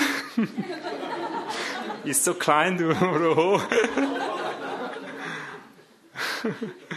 Oder wenn ich ganz schlecht getan habe, sie die Fäuste gezeigt, hat sie gesagt, schmeckst, schmeckst wie es tötelt. Schmeckst du wie es, den Todesgeruch, ja. Schmeckst du wie es tötelt. Also meine Mutter war massiv streng mit mir als Ungläubige. Solange sie verheiratet war, muss ich beifügen. Nachher hat sie mich schlitten lassen zu meinem Verderben und ihrem. Aber sie war massiv streng. Sie, sie hat wirklich, die hat uns schön verdrescht. Des Öfteren immer wieder verdrescht. Wir brauchen es auch. Aber ich habe nie einen Menschen in meinem Leben kennengelernt, der mich mehr, mehr geherzt, mehr auch mit Gefühlen geliebt hätte als meine eigene Mutter. Habe ich nie erlebt. Also beides, Sonnenschein und Regen, das ist das Geheimnis. Aber im rechten Moment, das ist das andere Geheimnis. Und auf das kommt es im Wesentlichsten an. Also nochmals, das Richtige im rechten Moment möglichst wenig. Ich sage mal, ich ziele pauschal darauf ab, möglichst wenig äh, Zuchtstrenge gebrauchen zu müssen, aber wo sie hingehört, gehört sie hin. Und zwar mit so einer Vehemenz. Der Schlag kommt, der Vierviertel. Genau auf den Punkt, am rechten Moment. Aber der kommt dann, der sitzt, der wird umso mehr betont, wenn er kommt. Und das gibt ein gutes Verhältnis.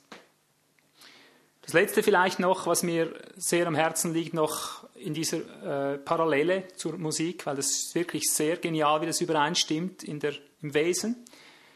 Du kannst es nie, nie schlimmer haben als mit Menschen, die nicht motiviert sind.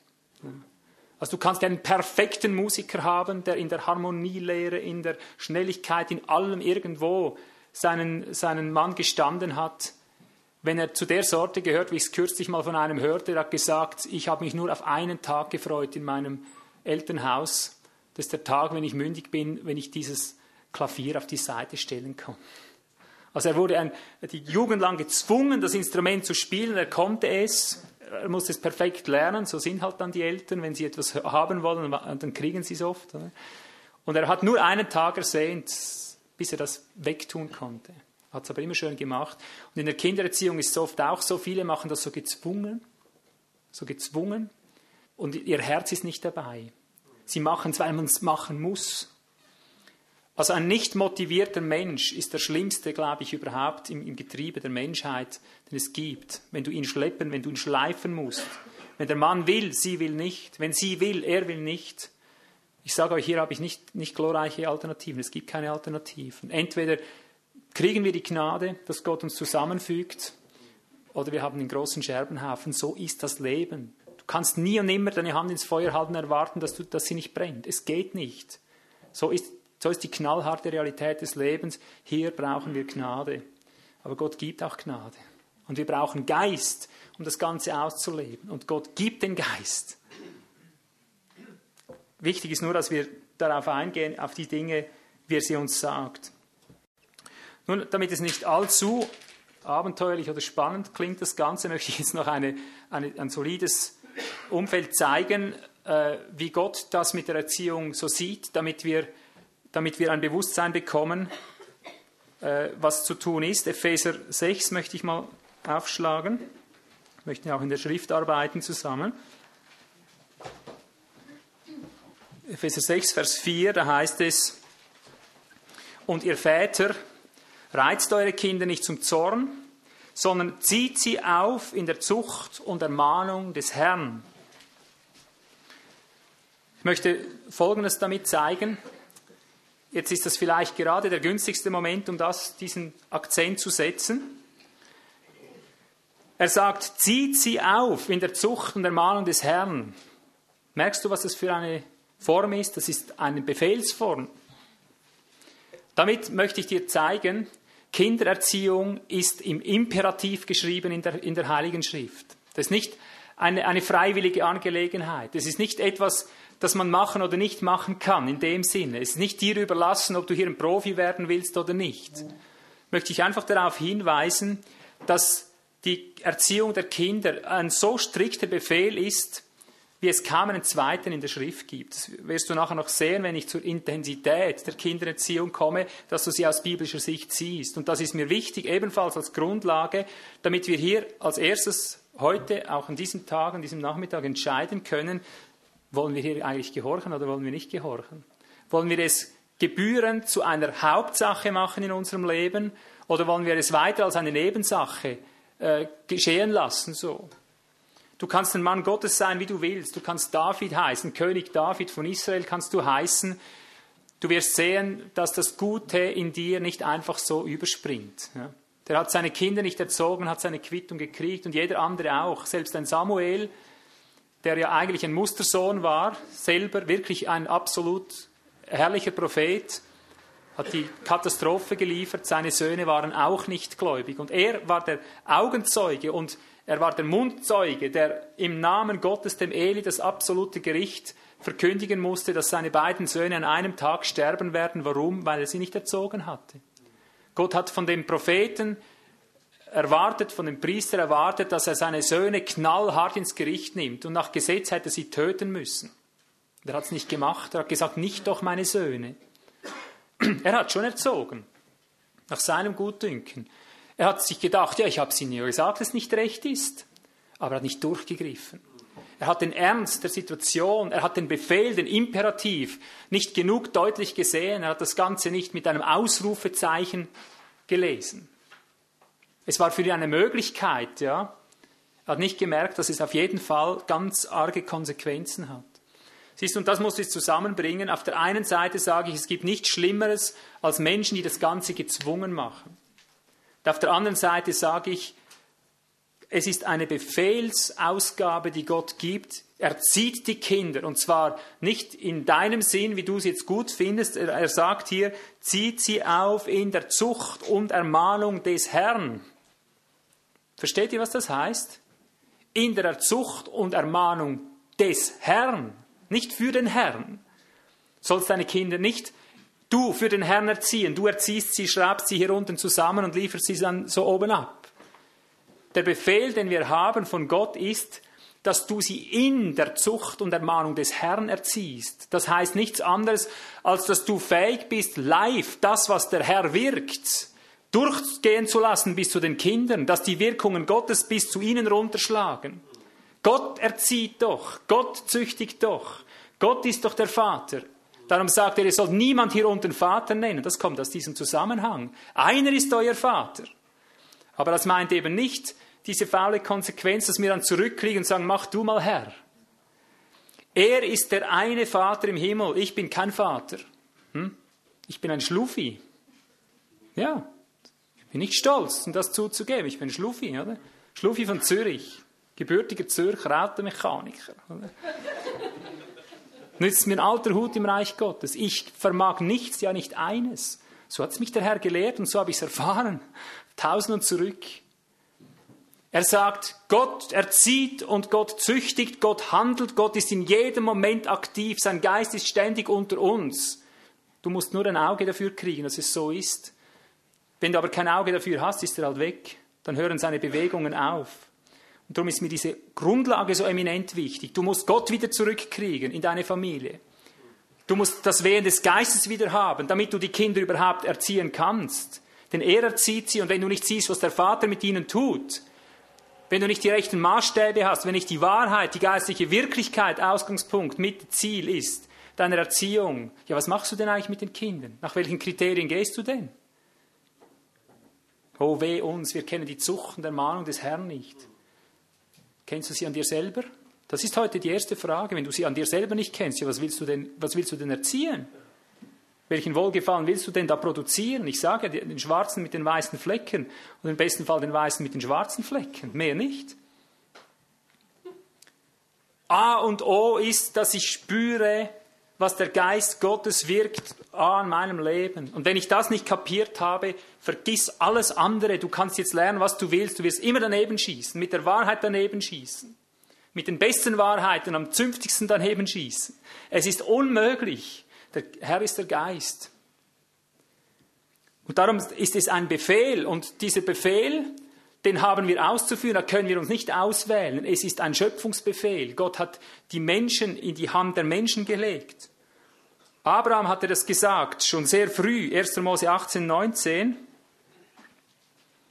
Die allermeisten Stellen in der Schrift sind imperativ, wenn es um Kindererziehung geht. Es gibt auch so Sprüche von Salomon und so weiter, die die einfach so sagen, wie es läuft oder welche Gesetzmäßigkeiten operieren. Aber der Grundtenor der Kindererziehung ist Befehl Gottes, wenn du den nicht ausführst nach seiner Weise, wirst du dafür die Rechnung kriegen. Also 1. Mose 18, 19. Denn ich habe ihn erkannt, sagt er von Abraham, damit er seinen Söhnen und seinem Haus nach ihm befehle, befehle, dass sie den Weg des Herrn bewahren, Gerechtigkeit und Recht zu üben. damit der Herr auf Abraham kommen lasse, was er über ihn geredet hat. Hier kommen wir schon in einen Bereich, den wir dann nachher noch genauer anschauen möchten. Du merkst, es ist ein Befehl. Er befiehlt ihnen, den Weg des Herrn zu bewahren. Christen meinen immer wieder, der, der geistliche Weg hat nichts mit einem Befehl zu tun. Er hat etwas mit einem Befehl zu tun. Wann du nicht mehr befehlen kannst, ist der Punkt, wenn du so vermiest hast, dass die Kinder das machen, was immer wieder geschieht, dass sobald sie nur schon religiöses hören, dass sie gleich zumachen. Und hier schwenke ich dann wieder den anderen, die andere Platte ein und sage, siehst du, es gibt Momente, da sage ich den Menschen genau das Gegenteil von dem, was ich dir jetzt als Grundlage lehre. Es gibt Momente, wo ich sage, religiös, du redest keinen religiösen Druck mehr, da gibt es gar nichts mehr, das ist lange genug gemacht und das ist der Zusammenhang.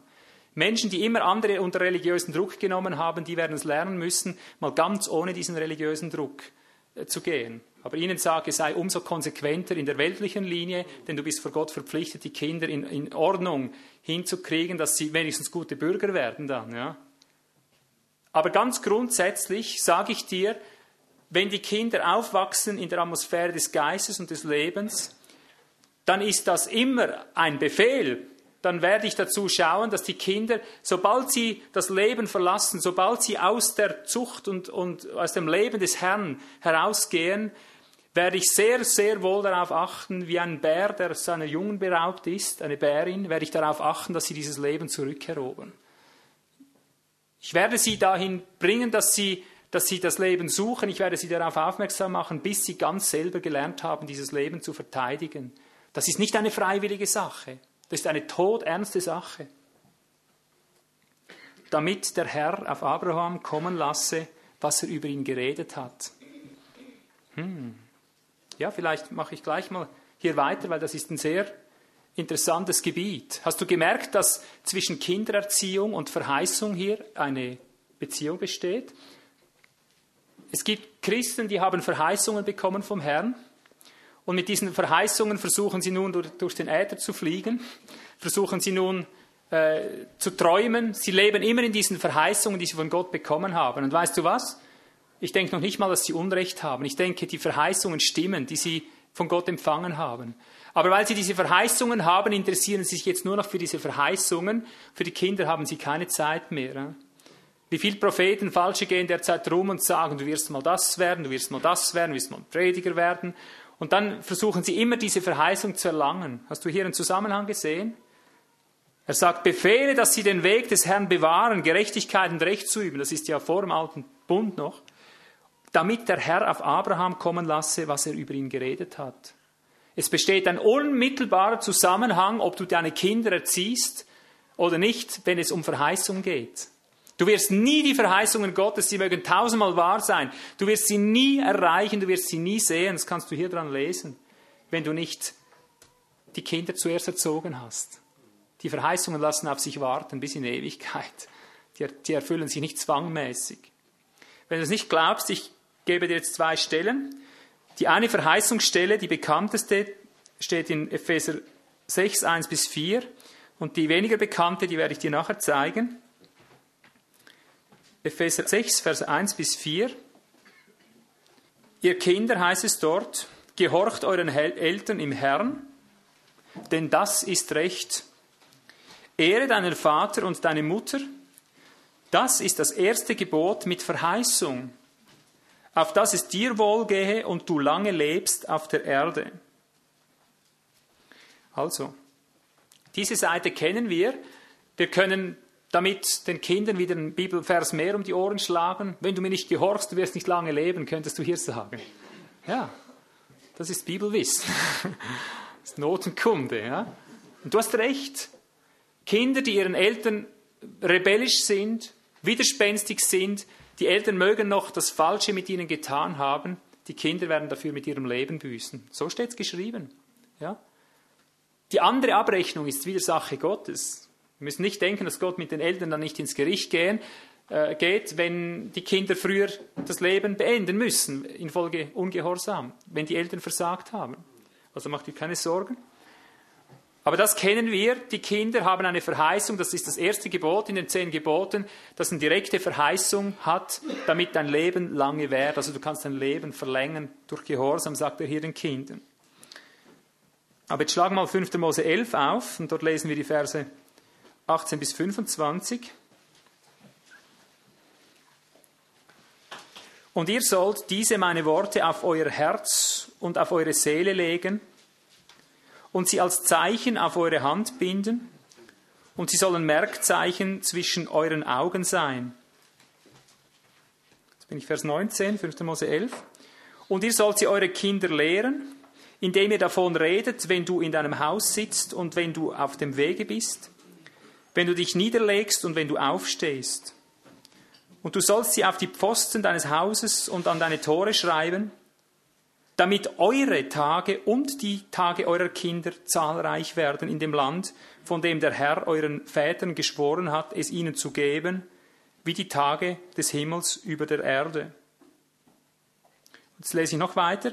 Denn wenn ihr dieses ganze Gebot, das ich euch zu tun gebiete, treu haltet, indem ihr den Herrn, euren Gott, liebt, auf all seinen Wegen geht und ihm anhangt, dann dann wird der Herr alle diese Nationen vor euch vertreiben, und ihr werdet Nationen vertreiben, größer und stärker als ihr. Jeder Ort, auf den eure Fußsohlen treten wird, äh, wird euch gehören. Und dann gibt er einen ganzen Umfang an und sagt am Schluss, Schrecken vor euch und Furcht vor euch wird der Herr, euer Gott, auf das ganze Land legen, das ihr betreten werdet, wie er zu euch geredet hat. Pass auf, ich fasse das nochmal zusammen, damit du den Zusammenhang siehst. Ihr sollt sie eure Kinder lehren, das sind seine Weisungen, das ist das alttestamentliche Vorbild, der Typus. Du wirst in der Zucht und der Mahnung des Herrn lehren. Früher war das statisch mehr. In dem, was Gott mit dem Volk getan hat, mussten sie es gleich den Kindern weitersagen. Heute ist das durch den Geist live.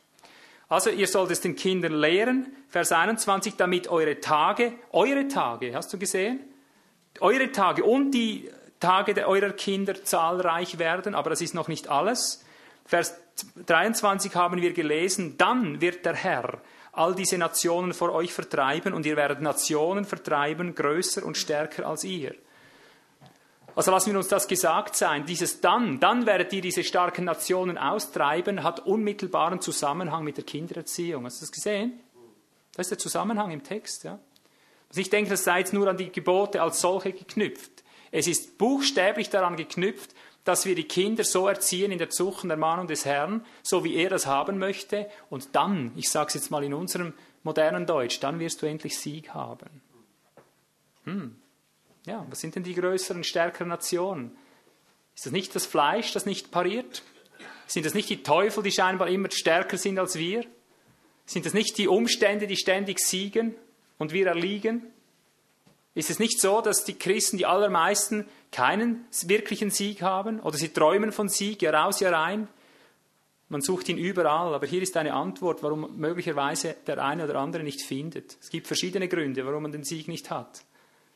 Er sagt, dann wirst du, dann wird der Herr all diese Nationen vor euch vertreiben. Dann wird der Herr. Und das ist vielleicht der Punkt, auf den es am meisten ankommt in der Kindererziehung, dass der Herr, dass der Herr dass der Herr, ich würde die Formel sagen, der Segen des Herrn, der macht reich.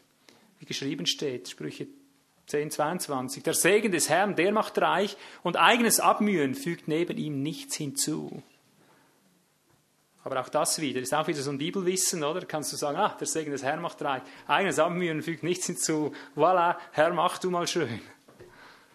Und ob du was zu tun hast, sobald du das tust, was er dir sagt, und in diese Linie eingehst, wirst du merken, dass der Herr anfängt, seinen Geist zu bewegen, dass die Dinge, die nicht unter deinen Füßen sind, dass sie unter deine Füße kommen, dass du endlich Oberhand bekommst. Warum? Weil der Segen des Herrn zu dir zurückkehrt. Also Erziehung und Verheißung ist eine Einheit. Ich möchte noch eine Stelle zeigen, damit du merkst, dass es nicht ein Zufallsfündlein ist. 1 Timotheus 3, Vers 12. Vielleicht hast du das noch nie gelesen, aber in dem Zusammenhang wirst du es sehen. Und bitte lass das jetzt nicht wieder auf den Dienern, auf den Diakonen sitzen, was ich lese. Das ist immer das Dümmste. Du musst überall deinen Namen einlesen, auch wenn du kein Diakon bist in diesem Fall. Da heißt es, die Diener, 1 Timotheus 3, 12, die Diener seien jeweils Mann einer Frau und sollen den Kindern und den eigenen Häusern gut vorstehen. Kinder, eigene Häuser gut vorstehen, Kindererziehung, pass auf der Zusammenhang, denn die, welche gut gedient haben, erwerben sich eine schöne Stufe und viel Freimütigkeit im Glauben, der in Christus Jesus ist. Ich fasse das auch wieder zusammen. Kindererziehung, Mann einer Frau ist selbstverständlich heute. Sie sollen die Kinder den eigenen Häusern gut vorstehen und dann, wenn sie gut gedient haben, erwerben sie sich eine schöne Stufe, einen schönen Rang, heißt es dort. Ein schönes Auf, einen schönen Aufstieg, wörtlicher noch. Also du kannst aufsteigen, indem du deine Kinder erziehst, merkst du? Aber viele möchten anders aufsteigen. Sie möchten direkt in der Gemeinde aufsteigen. Sie wollen auf der Kanzel aufsteigen oder irgendeinen Dienst aufsteigen und merken nicht, dass hier die Leiter durchgeht. Und viele Mangel, haben Mangel an Glaubensfreimütigkeit, oder? Was sagt er hier? Nicht nur, sie erwerben sich eine schöne Stufe, er sagt, und viel Freimütigkeit im Glauben. Wo ist deine Freimütigkeit im Glauben? Hier ist eine Antwort, oder? Viele haben keinen Freimut im Glauben, weil sie die Kinder nicht erziehen, weil sie nicht diese Hauptlektionen erkennen, weil sie nicht in diesen Dingen drin gehen. Und vor allem nicht im Glauben, der in Christus Jesus ist. Da haben die wenigsten heute davon eine Ahnung. Hast du das gesehen überhaupt, dass es hier wieder einmal mehr steht? Das steht an jeder Ecke, das sieht aber nur der Eingeweihte. Wenn du ein traditioneller Christ bist, so ein Biblizist, dann wirst du hören, der wird, der wird viel Freimütigkeit im Glauben haben im Glauben haben. Und dann verstehst du so darunter, freimütigen Glauben, Glauben irgendwie, aber das steht viel Freimütigkeit im Glauben, der in Christus Jesus ist. Denn Jesus Christus hat einen Glauben, in ihm ist der Glaube. Oder? Und dieses ewige Gekrampfe, dieses ewige krampfhafte Glauben möchten für das und für dieses und jenes, ist die alte Schiene des alten Lebens, des alten Wesens, des adamitischen Wesens, wo du immer versuchst, freimütig zu werden in deinem Glauben, in deinem Glauben, der reicht dir nirgends hin. Und du kennst das Geheimnis nicht, wie du zu seinem Glauben kommst, wie du freimütig wirst in dem Glauben, der in Christus Jesus ist. Unmittelbare Zusammenhänge. Wir müssen nur auf die Punkte eingehen, auf die Gott den Finger legt, die er gebietet, am rechten Punkt ansetzen und dann kannst du plötzlich seinen Glauben in dir erleben. Dass er dort glaubt, wo dein Glaube aufhört, dass dort seine Weisheit fließt, wo deine aufhört, dass alles dort lebendig wird in ihm, was du nicht in dir selber hast. Aber man muss es sehen, man muss dort beginnen, wo er beginnt. Puh, schon nicht mehr so attraktiv, oder? Doch? Schön. Merkst du auch hier, es sind überall apostolische Ordnungen. Der Apostel hat hier Ordnungen, Zusammenhänge, Gesetzmäßigkeiten, Verbindungen gezeigt, die kannst du nie und nimmer auflösen. Wir können von Seminar zu Seminar uns versuchen, irgendwo was anderes rauszuholen. Du kommst um diese Zusammenhänge nie rum. Und darum müssen wir interessiert sein für diese Gesamtzusammenhänge. Alles andere führt uns am Ziel vorbei. Viele sagen, weil ich so kraftlos bin, weil ich keine Kraft habe, kann ich meine Kinder nicht erziehen. Die Wahrheit ist genau umgekehrt. Es ist nicht so, weil du keine Kraft hast, kannst du deine Kinder nicht erziehen. Weil du deine Kinder nicht erziehst, hast du keine Kraft. Weil du nicht gehorchst, hast du keine Kraft. Aber sie sagen immer wieder, ich kann nicht gehorchen, weil ich keine Kraft dazu habe. Nein, die Kraft kommt mit dem Gehorsam. Es ist und bleibt dieses ewig uralte, unbequeme Muster. Der Gehorsam zuerst und daraus die Kraft. Nochmal schnell zu 5. Mose 6, weil das ist mir jetzt wichtig. 5. Mose 6, Vers 6 bis 9. Wir haben es vorher schon aus der anderen Stelle gelesen, aber es ist mir wichtig, hier die Grundlage zu legen, dass du überlegen kannst, will ich das überhaupt? Habe ich das erwartet? Bin ich überhaupt bereit dafür? 5. Äh, Mose 6, Verse 6 bis 9. Hier hast du einfach die Intensität noch einmal vor Augen, wie Gott es gebietet, dass wir die Kinder erziehen sollen. Zuerst sagt er, dass du den Herrn, deinen Gott, lieben sollst mit deinem ganzen Herzen, mit deiner ganzen Seele, mit deiner ganzen Kraft. Das ist schon mal klar, dass da für dich eigentlich nichts mehr übrig bleibt, dass alles für ihn ist. Und dann sagt er, und diese Worte, die ich dir heute gebiete, soll, sollen in deinem Herzen sein, nicht im Verstand. Also ein Bewusstsein meint er damit. Und du sollst sie deinen Kindern einschärfen. Das ist ein Befehl. Du sollst sie deinen Kindern einschärfen und du sollst davon reden, wenn du in deinem Hause sitzt und wenn du auf dem Weg gehst, wenn du dich hinlegst und wenn du aufstehst, Nacht und Tag mit anderen Worten. Und du sollst sie als Zeichen auf deine Hand binden und sie sollen als Merkzeichen zwischen deinen Augen sein. Und du sollst sie auf die Pfosten deines Hauses und an, die Tor, an deine Tore schreiben. Und es soll geschehen, wenn der Herr, dein Gott, dich in das Land bringt und so weiter und so fort. Dann kommen all diese guten Verheißungen. Aber das ist die Intensität, von der er redet. Er sagt unablässig. Du wirst nie, nie Erfolg haben in der Kindererziehung, wenn du dir ein Hobby draus machst, das du dann pflegst, wenn du Zeit hast.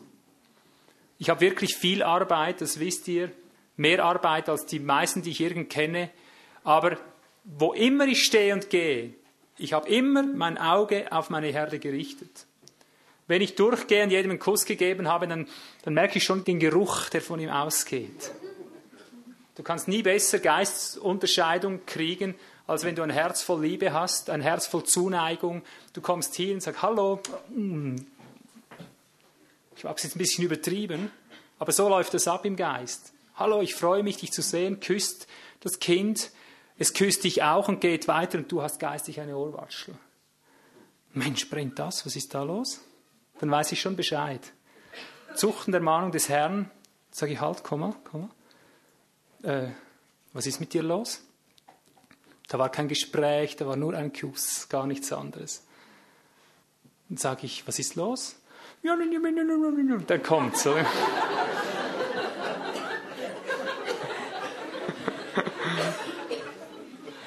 Und das funktioniert mit der Ehe genauso, nur macht es dort ein bisschen anders.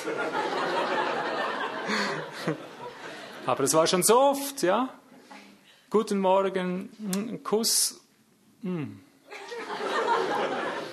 Also nicht Mundgeruch, dass ihr das nicht falsch versteht.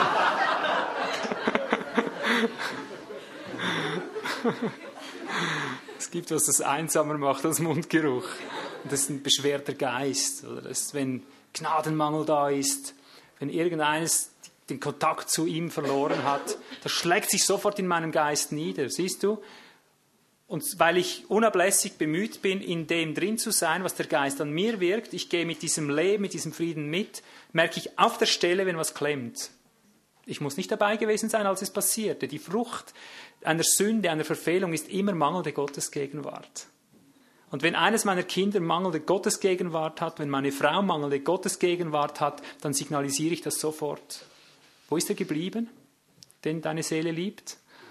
dann wird sie sich auf die Suche machen und schauen, dass sie ihn wieder findet.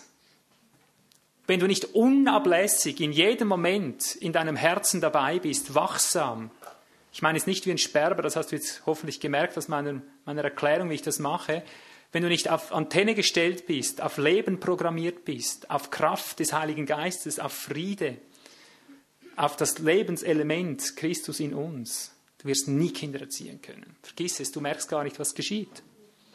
Denn er zieht immer nur ins Leben hinein, ins Leben hinein und nochmal ins Leben hinein. Nur, gar nichts anderes. Wenn sie da nicht drin sind, hast du deine Erziehungspflicht zu holen, dass sie wieder da reinkommen. Aber das bedarf einer unablässigen Bereitschaft. Ich sage dir, wie es ist, wenn du es nicht so machst. Das ist übrigens, was ich hier lehre, geht immer quer. Dieselben Prinzipien spielen sich in der Gemeinde ab, in der Ehe überall. Wo Leben ist, spielt sich das so ab. Sobald du diesen Kuss gibst, du hast geistig diese Ohrwatschel, du merkst, jetzt brennt's und du gehst einfach weiter, du gehst deinen Kurs. Du erziehst nicht in der Zucht und der Mahnung des Herrn. Der Herr hat dich geschlagen, ließ dich schlagen, hat gesagt, weiß sage, wer dich geschlagen hat. Wenn du weitergehst, dein eigenes suchst in diesem Moment, nichts damit zu tun haben willst, der Herr sagt, okay, geh. Du wirst abstumpfen in demselben Moment. Es wird daraus ein wucherndes Krebsgeschwür werden, der Geist geht weg, der Unfriede nimmt überall überhand, am Schluss weißt du nicht mehr, wo der Anfang und wo das Ende ist. Wirkliche Kindererziehung heißt für mich, auf dem aktuellen Stand sein, die Dinge bei der Wurzel gleich am Anfang schon nehmen. Den kleinen Anfängen, wert den kleinen Anfängen, schon in den Ansätzen zu erkennen, wo, wo der Wind durchpfeift. Wenn du da nicht wach bist, so wie hier demonstriert, das war ja gesetzlich damals, sie haben es so gemacht, oder? Für uns ist es viel tiefer noch. Sie haben sich früher diese Merkquasten auf die Stirn gebunden, an die Handgelenke, Knoten überall reingemacht, dass sie das nicht vergessen. Sie waren ständig in einer Anstrengung. Du brauchst überhaupt nicht in einer Anstrengung zu sein, du brauchst nur zu leben. Aber wachsam zu leben, zu hüten, dieses Leben. Sobald es nicht mehr hast, halt Moment gleich stillstehen und reagieren und dann eben in der Kunst des Herrn, in der Kunst des Geistes das Ganze wiederherstellen. Natürlich, mit dem Mikrofon bitte. Jetzt habe ich noch ein- eine Frage da. Die Redeformel und du, und du sollst, kann das jetzt hier auch wieder und du wirst sie in deinen Kindern einschärfen. Also für mich ist da wieder der Aspekt der, der Verheißung. Ich kann gar nichts anderes tun, wenn ich im Herrn gehorsam bin, als es meinen Kindern einschärfen. Ist das da wieder das Gleiche? Ja, richtig. Im Hebräischen ist es immer so, da wo wir du sollst mit diesem Drückedaumen lesen, steht im Hebräischen, ich glaube fast ausschließlich, du wirst. Du wirst. Äh, es ist natürlich, zu seiner Zeit hat das so geklungen, du wirst jetzt diese, diese, diesen Boden wieder aufwischen zum Beispiel. Doch, du wirst das jetzt tun. Aber es ist eine Verheißungsform für uns, eine, eine Zusage. Gott sagt, du wirst es tun. Der Geist in dir kann gar nicht anders. Ja. Du wirst es tun. Aber eben, sobald du nicht im Geist bist, hörst du dieses Du sollst, dann wird ein Du sollst draus. Das ist typisch westlich, ja, dass wir das mit Du sollst alles übersetzt haben. Wir sehen gar keine Verheißung, dass Gott diese Dinge wirkt in uns. Ja. Gut, jetzt müssen wir da langsam zum Schluss kommen. Ich möchte über die Urteile noch reden, weil das ist wichtig, auch in diesem Zusammenhang. Sprüche 13, Vers 24, lesen wir was. Sprüche 13, Vers 24. Wer seine Rute schont, hasst seinen Sohn, aber wer ihn lieb hat, züchtigt ihn bei Zeiten. Oder sucht ihn mit Züchtigung, heißt es sogar. Also, hier gibt die Schrift ein Urteil. Sie sagt, wenn du die Route schonst, wenn du nicht bereit bist, ihn bei Zeiten, das heißt, ich möchte es immer geistlich in der neutestamentlichen Sprache sagen, wenn du nicht bereit bist, in dem Moment, wenn der Herr sie in die Hand nimmt, auch zu nehmen, hast du deinen Sohn.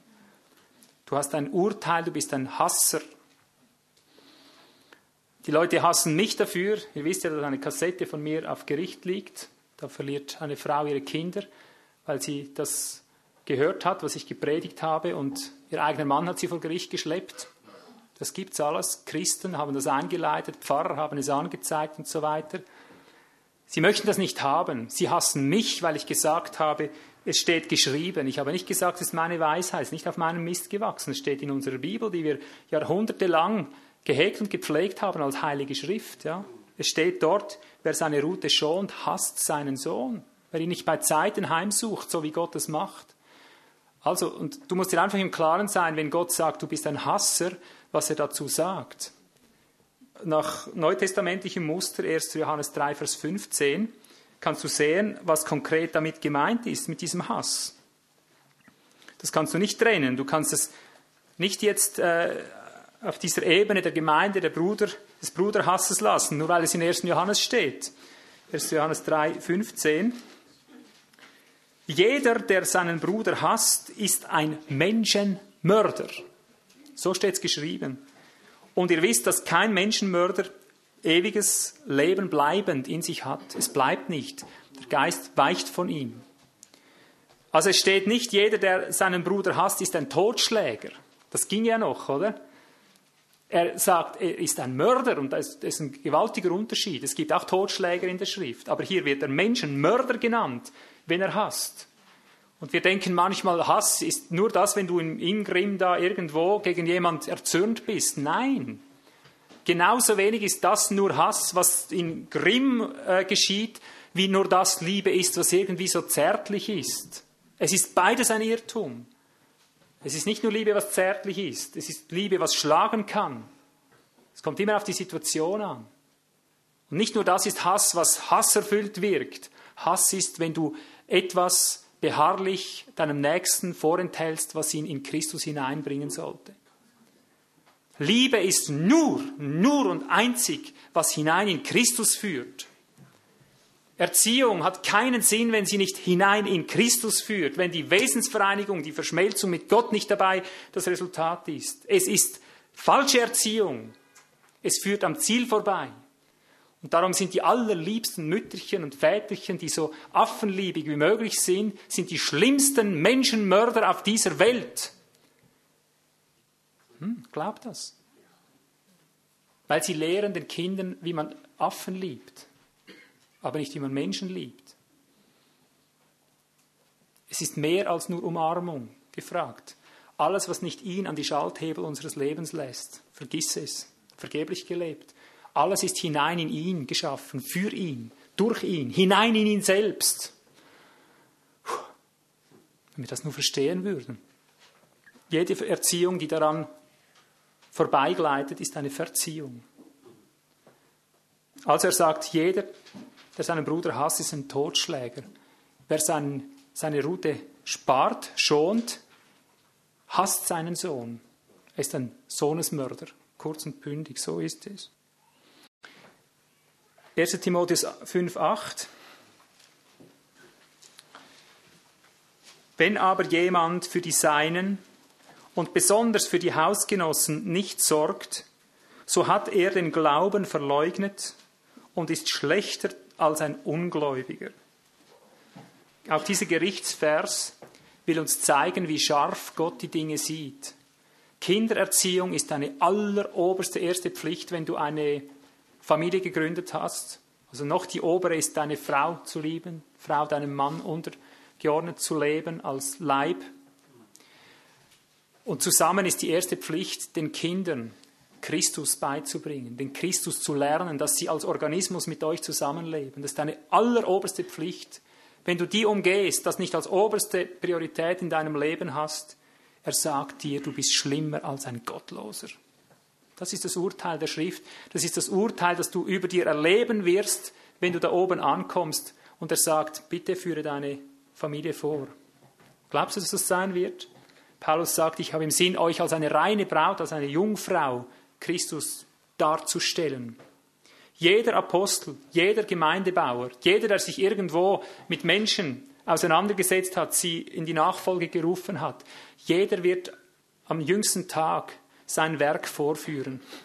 Er wird sagen, präsentiere und du wirst zeigen, was du gebaut hast. Wenn du darauf gebaut hast, Gold, Silber, ist es gut, dann wird es bleiben, sagt Paulus. Wenn du aber darauf gebaut hast, Heu, Stroh, Stoppeln, Holz und diese Dinge, wird es verbrennen. Ich sage es nochmal, was in Gemeinde gilt, gilt in der Familie. Was in der Familie gilt, gilt in der Gemeinde. Du wirst nach dem beurteilt werden, hast du deine erste Pflicht getan, zeig mir deinen Familienorganismus, zeig mir Christus in ihnen, demonstriere. Und er möchte sie leben, er möchte sie leben, wie du deinen Leib leben möchtest. Du wirst nicht zufrieden, wenn du ein Krüppel bist, wenn deine Hand nicht funktioniert. Du wirst dann zufrieden sein, wenn du deine Hände brauchen kannst, wenn dein Körper das tut, was du willst, weil du ihn lebst. Er ist du und du bist der und so ist es mit der Familie. Das wird er suchen als Endergebnis und nichts anderes. Hast du dein eigenes Haus nicht als oberste Priorität in, der, in die Zucht und Ermahnung des Herrn hineingeführt, dem Geist gemäß leben gelernt, sagt er dir, weg von mir, bist ärger als ein Gottloser. Ich kenne dich nicht. Denk ja nicht, dass deine Gebete, deine guten Vorsätze, dein Eifer auf anderer Schiene dir irgendwas einbringen wird die Prioritäten zuerst. Das ist das, was ich gemeint habe. Dir nützt alles nichts, wenn du die, die Ordnungen des Reiches kennst. Wenn dir die Prioritäten fremd sind. Du hast eine eigenwillige Frömmigkeit. Sie wird dich ins, ins Verderben, in die Hölle bringen. Mehr nicht. Wie ich es am Anfang sagte, kein schlimmeres, offensichtlicheres Verderben als Kindererziehung, kein größeres Versagen in der ganzen Welt. Aber die Menschen kehren nicht um zu den Grundlagen. Immer mehr flippen sie aus, immer mehr bringen sie es dahin, äh, wo ich jetzt hinkomme, auch zum letzten, mit dem letzten Punkt. Immer mehr geht es dahin, dass man sich noch weniger Zeit nimmt für die Kinder, noch weniger investiert für das Eigentliche, worauf es ankommt, weil es gibt ja immer mehr Technik, immer mehr Mittel und Möglichkeiten, um die Kinder irgendwo zu beschäftigen, dass man dann doch so weiterleben kann, als wäre man nicht verheiratet, als hätte man keine Familie, dass man dennoch seine Freizeit genießen kann wie in alter Zeit. Und soll ich dir jetzt mal was sagen? Meine Kinder machen ja Kinderarbeit, das hast du mittlerweile mitgekriegt, hast sie gesehen, die sind nicht sehr groß, oder? Aber die haben was drauf, das sage ich dir. Und die Kinder, ich möchte fast sagen, die haben nahezu denselben scharfen geistlichen Durchblick, wie ich es habe, oder meine Frau. Okay? Unwahrscheinlich, was in den Kindern an Geistesbewusstsein, an Unterscheidung, an Feingefühl ist. Ich sagte, die kommen da durch die Versammlung. Du bist hier gesessen, ich kann sie heute Abend fragen, wie war es um den Bruder, wo stand der? Die können dir sagen, wo die Einzelnen stehen, wenn sie dich angeschaut haben. Glaubst du mir das? Die kleinen Knirpse, die du hier vorne gesehen hast. Des Öfteren höre ich das, bitte? Nicht richten, versteht das bitte recht, ja? So wenig wir richtend sind, so wenig sind sie richtend. Was wir sind, sind sie, ja.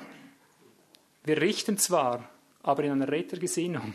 Das ist ein Riesenunterschied. Unser Auftrag ist zu richten, aber in einer Rettergesinnung. Und sie sind genau auch so. Ja? Wenn der Baum so ist, ist die Frucht auch so. Also sie kommen hoch und sind betrübt darüber, was, was, ist, was ist mit dem Menschen. Und sie können dir genau sagen, wo du stehst. Ne? Sie durchschauen dich.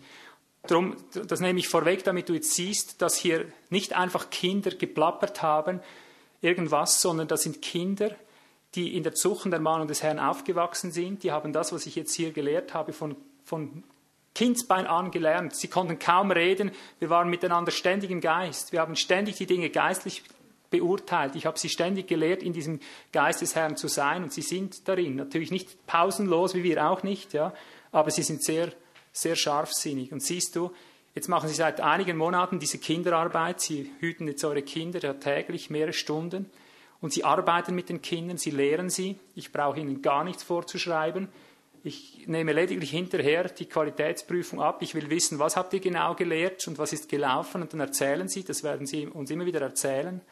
Aber ich kann dir sagen, eines quält meine Kinder. Und wisst ihr, was sie quält? Das sind nicht die unerzogenen Kinder. Das sind die unerzogenen Eltern. Glaubst du mir das? Ohne euch zu richten, ohne irgendjemand zu richten, sie sagen, weißt du, Papi, wenn die Eltern den Kindern einen Fernseher vor die Nase setzen, was soll denn das überhaupt? Was ergibt das für einen Sinn, wenn wir sie hier erziehen und nachher gehen sie nach Hause und der eigene Vater, die eigene Mutter lässt es zu, dass sie vor dem Fernseher hocken?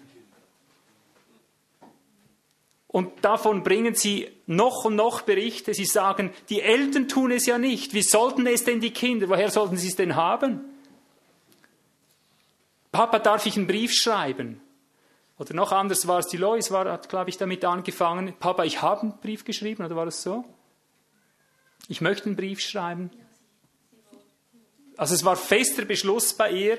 Sie hat noch nicht mal so weit überlegt, dass sie das vielleicht noch vorerst anmelden müsste, sie hat den festen Entschluss gehabt, Papa, ich schreibe diesen Eltern, sie sollen doch bitte diesen Gameboy und dieses Rollbrett durchstreichen. Das Kind wird nie, nie durchkommen, solange sie mit diesen Götzen zusammenleben.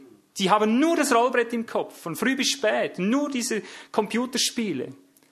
Bitte darf ich, und dann sage ich unbedingt, achte nur, dass du zu Erwachsenen sprichst dass du das vor Augen behältst, dass du nicht hochmütig wirst, dass dir nicht den Kopf steigt. Und dann merkst du, äh, das müssen sie zuerst mal überlegen. Was hochmütig? Wieso? Ich habe doch, ein, hab doch ein Anliegen. Merkst du, die, die, denken noch gar nicht in diesen Schienen. Ja? Sie sehen die Not. Und das sage ich euch klipp und klar. Solange ihr die, die Götzen nicht ausräumt zu Hause, all den Dreck, der ablenkt, der das Leben kreuzigt, der das Leben rivalisiert, der das Leben unterspült, der es wieder auflöst, wenn ihr die Dornen und Disteln und die Steine und all den Dreck nicht rausnehmt, das Ganze nicht mal umpflügt und fruchtbar macht, ihr könnt Jahre lernen, lernen, lernen und immer dann lernen und doch nie zur Erkenntnis der Wahrheit kommen. Sie wird sich nicht mit euch vereinigen. Chancenlos. Wir meinen immer, wir täten den Kindern einen Dienst.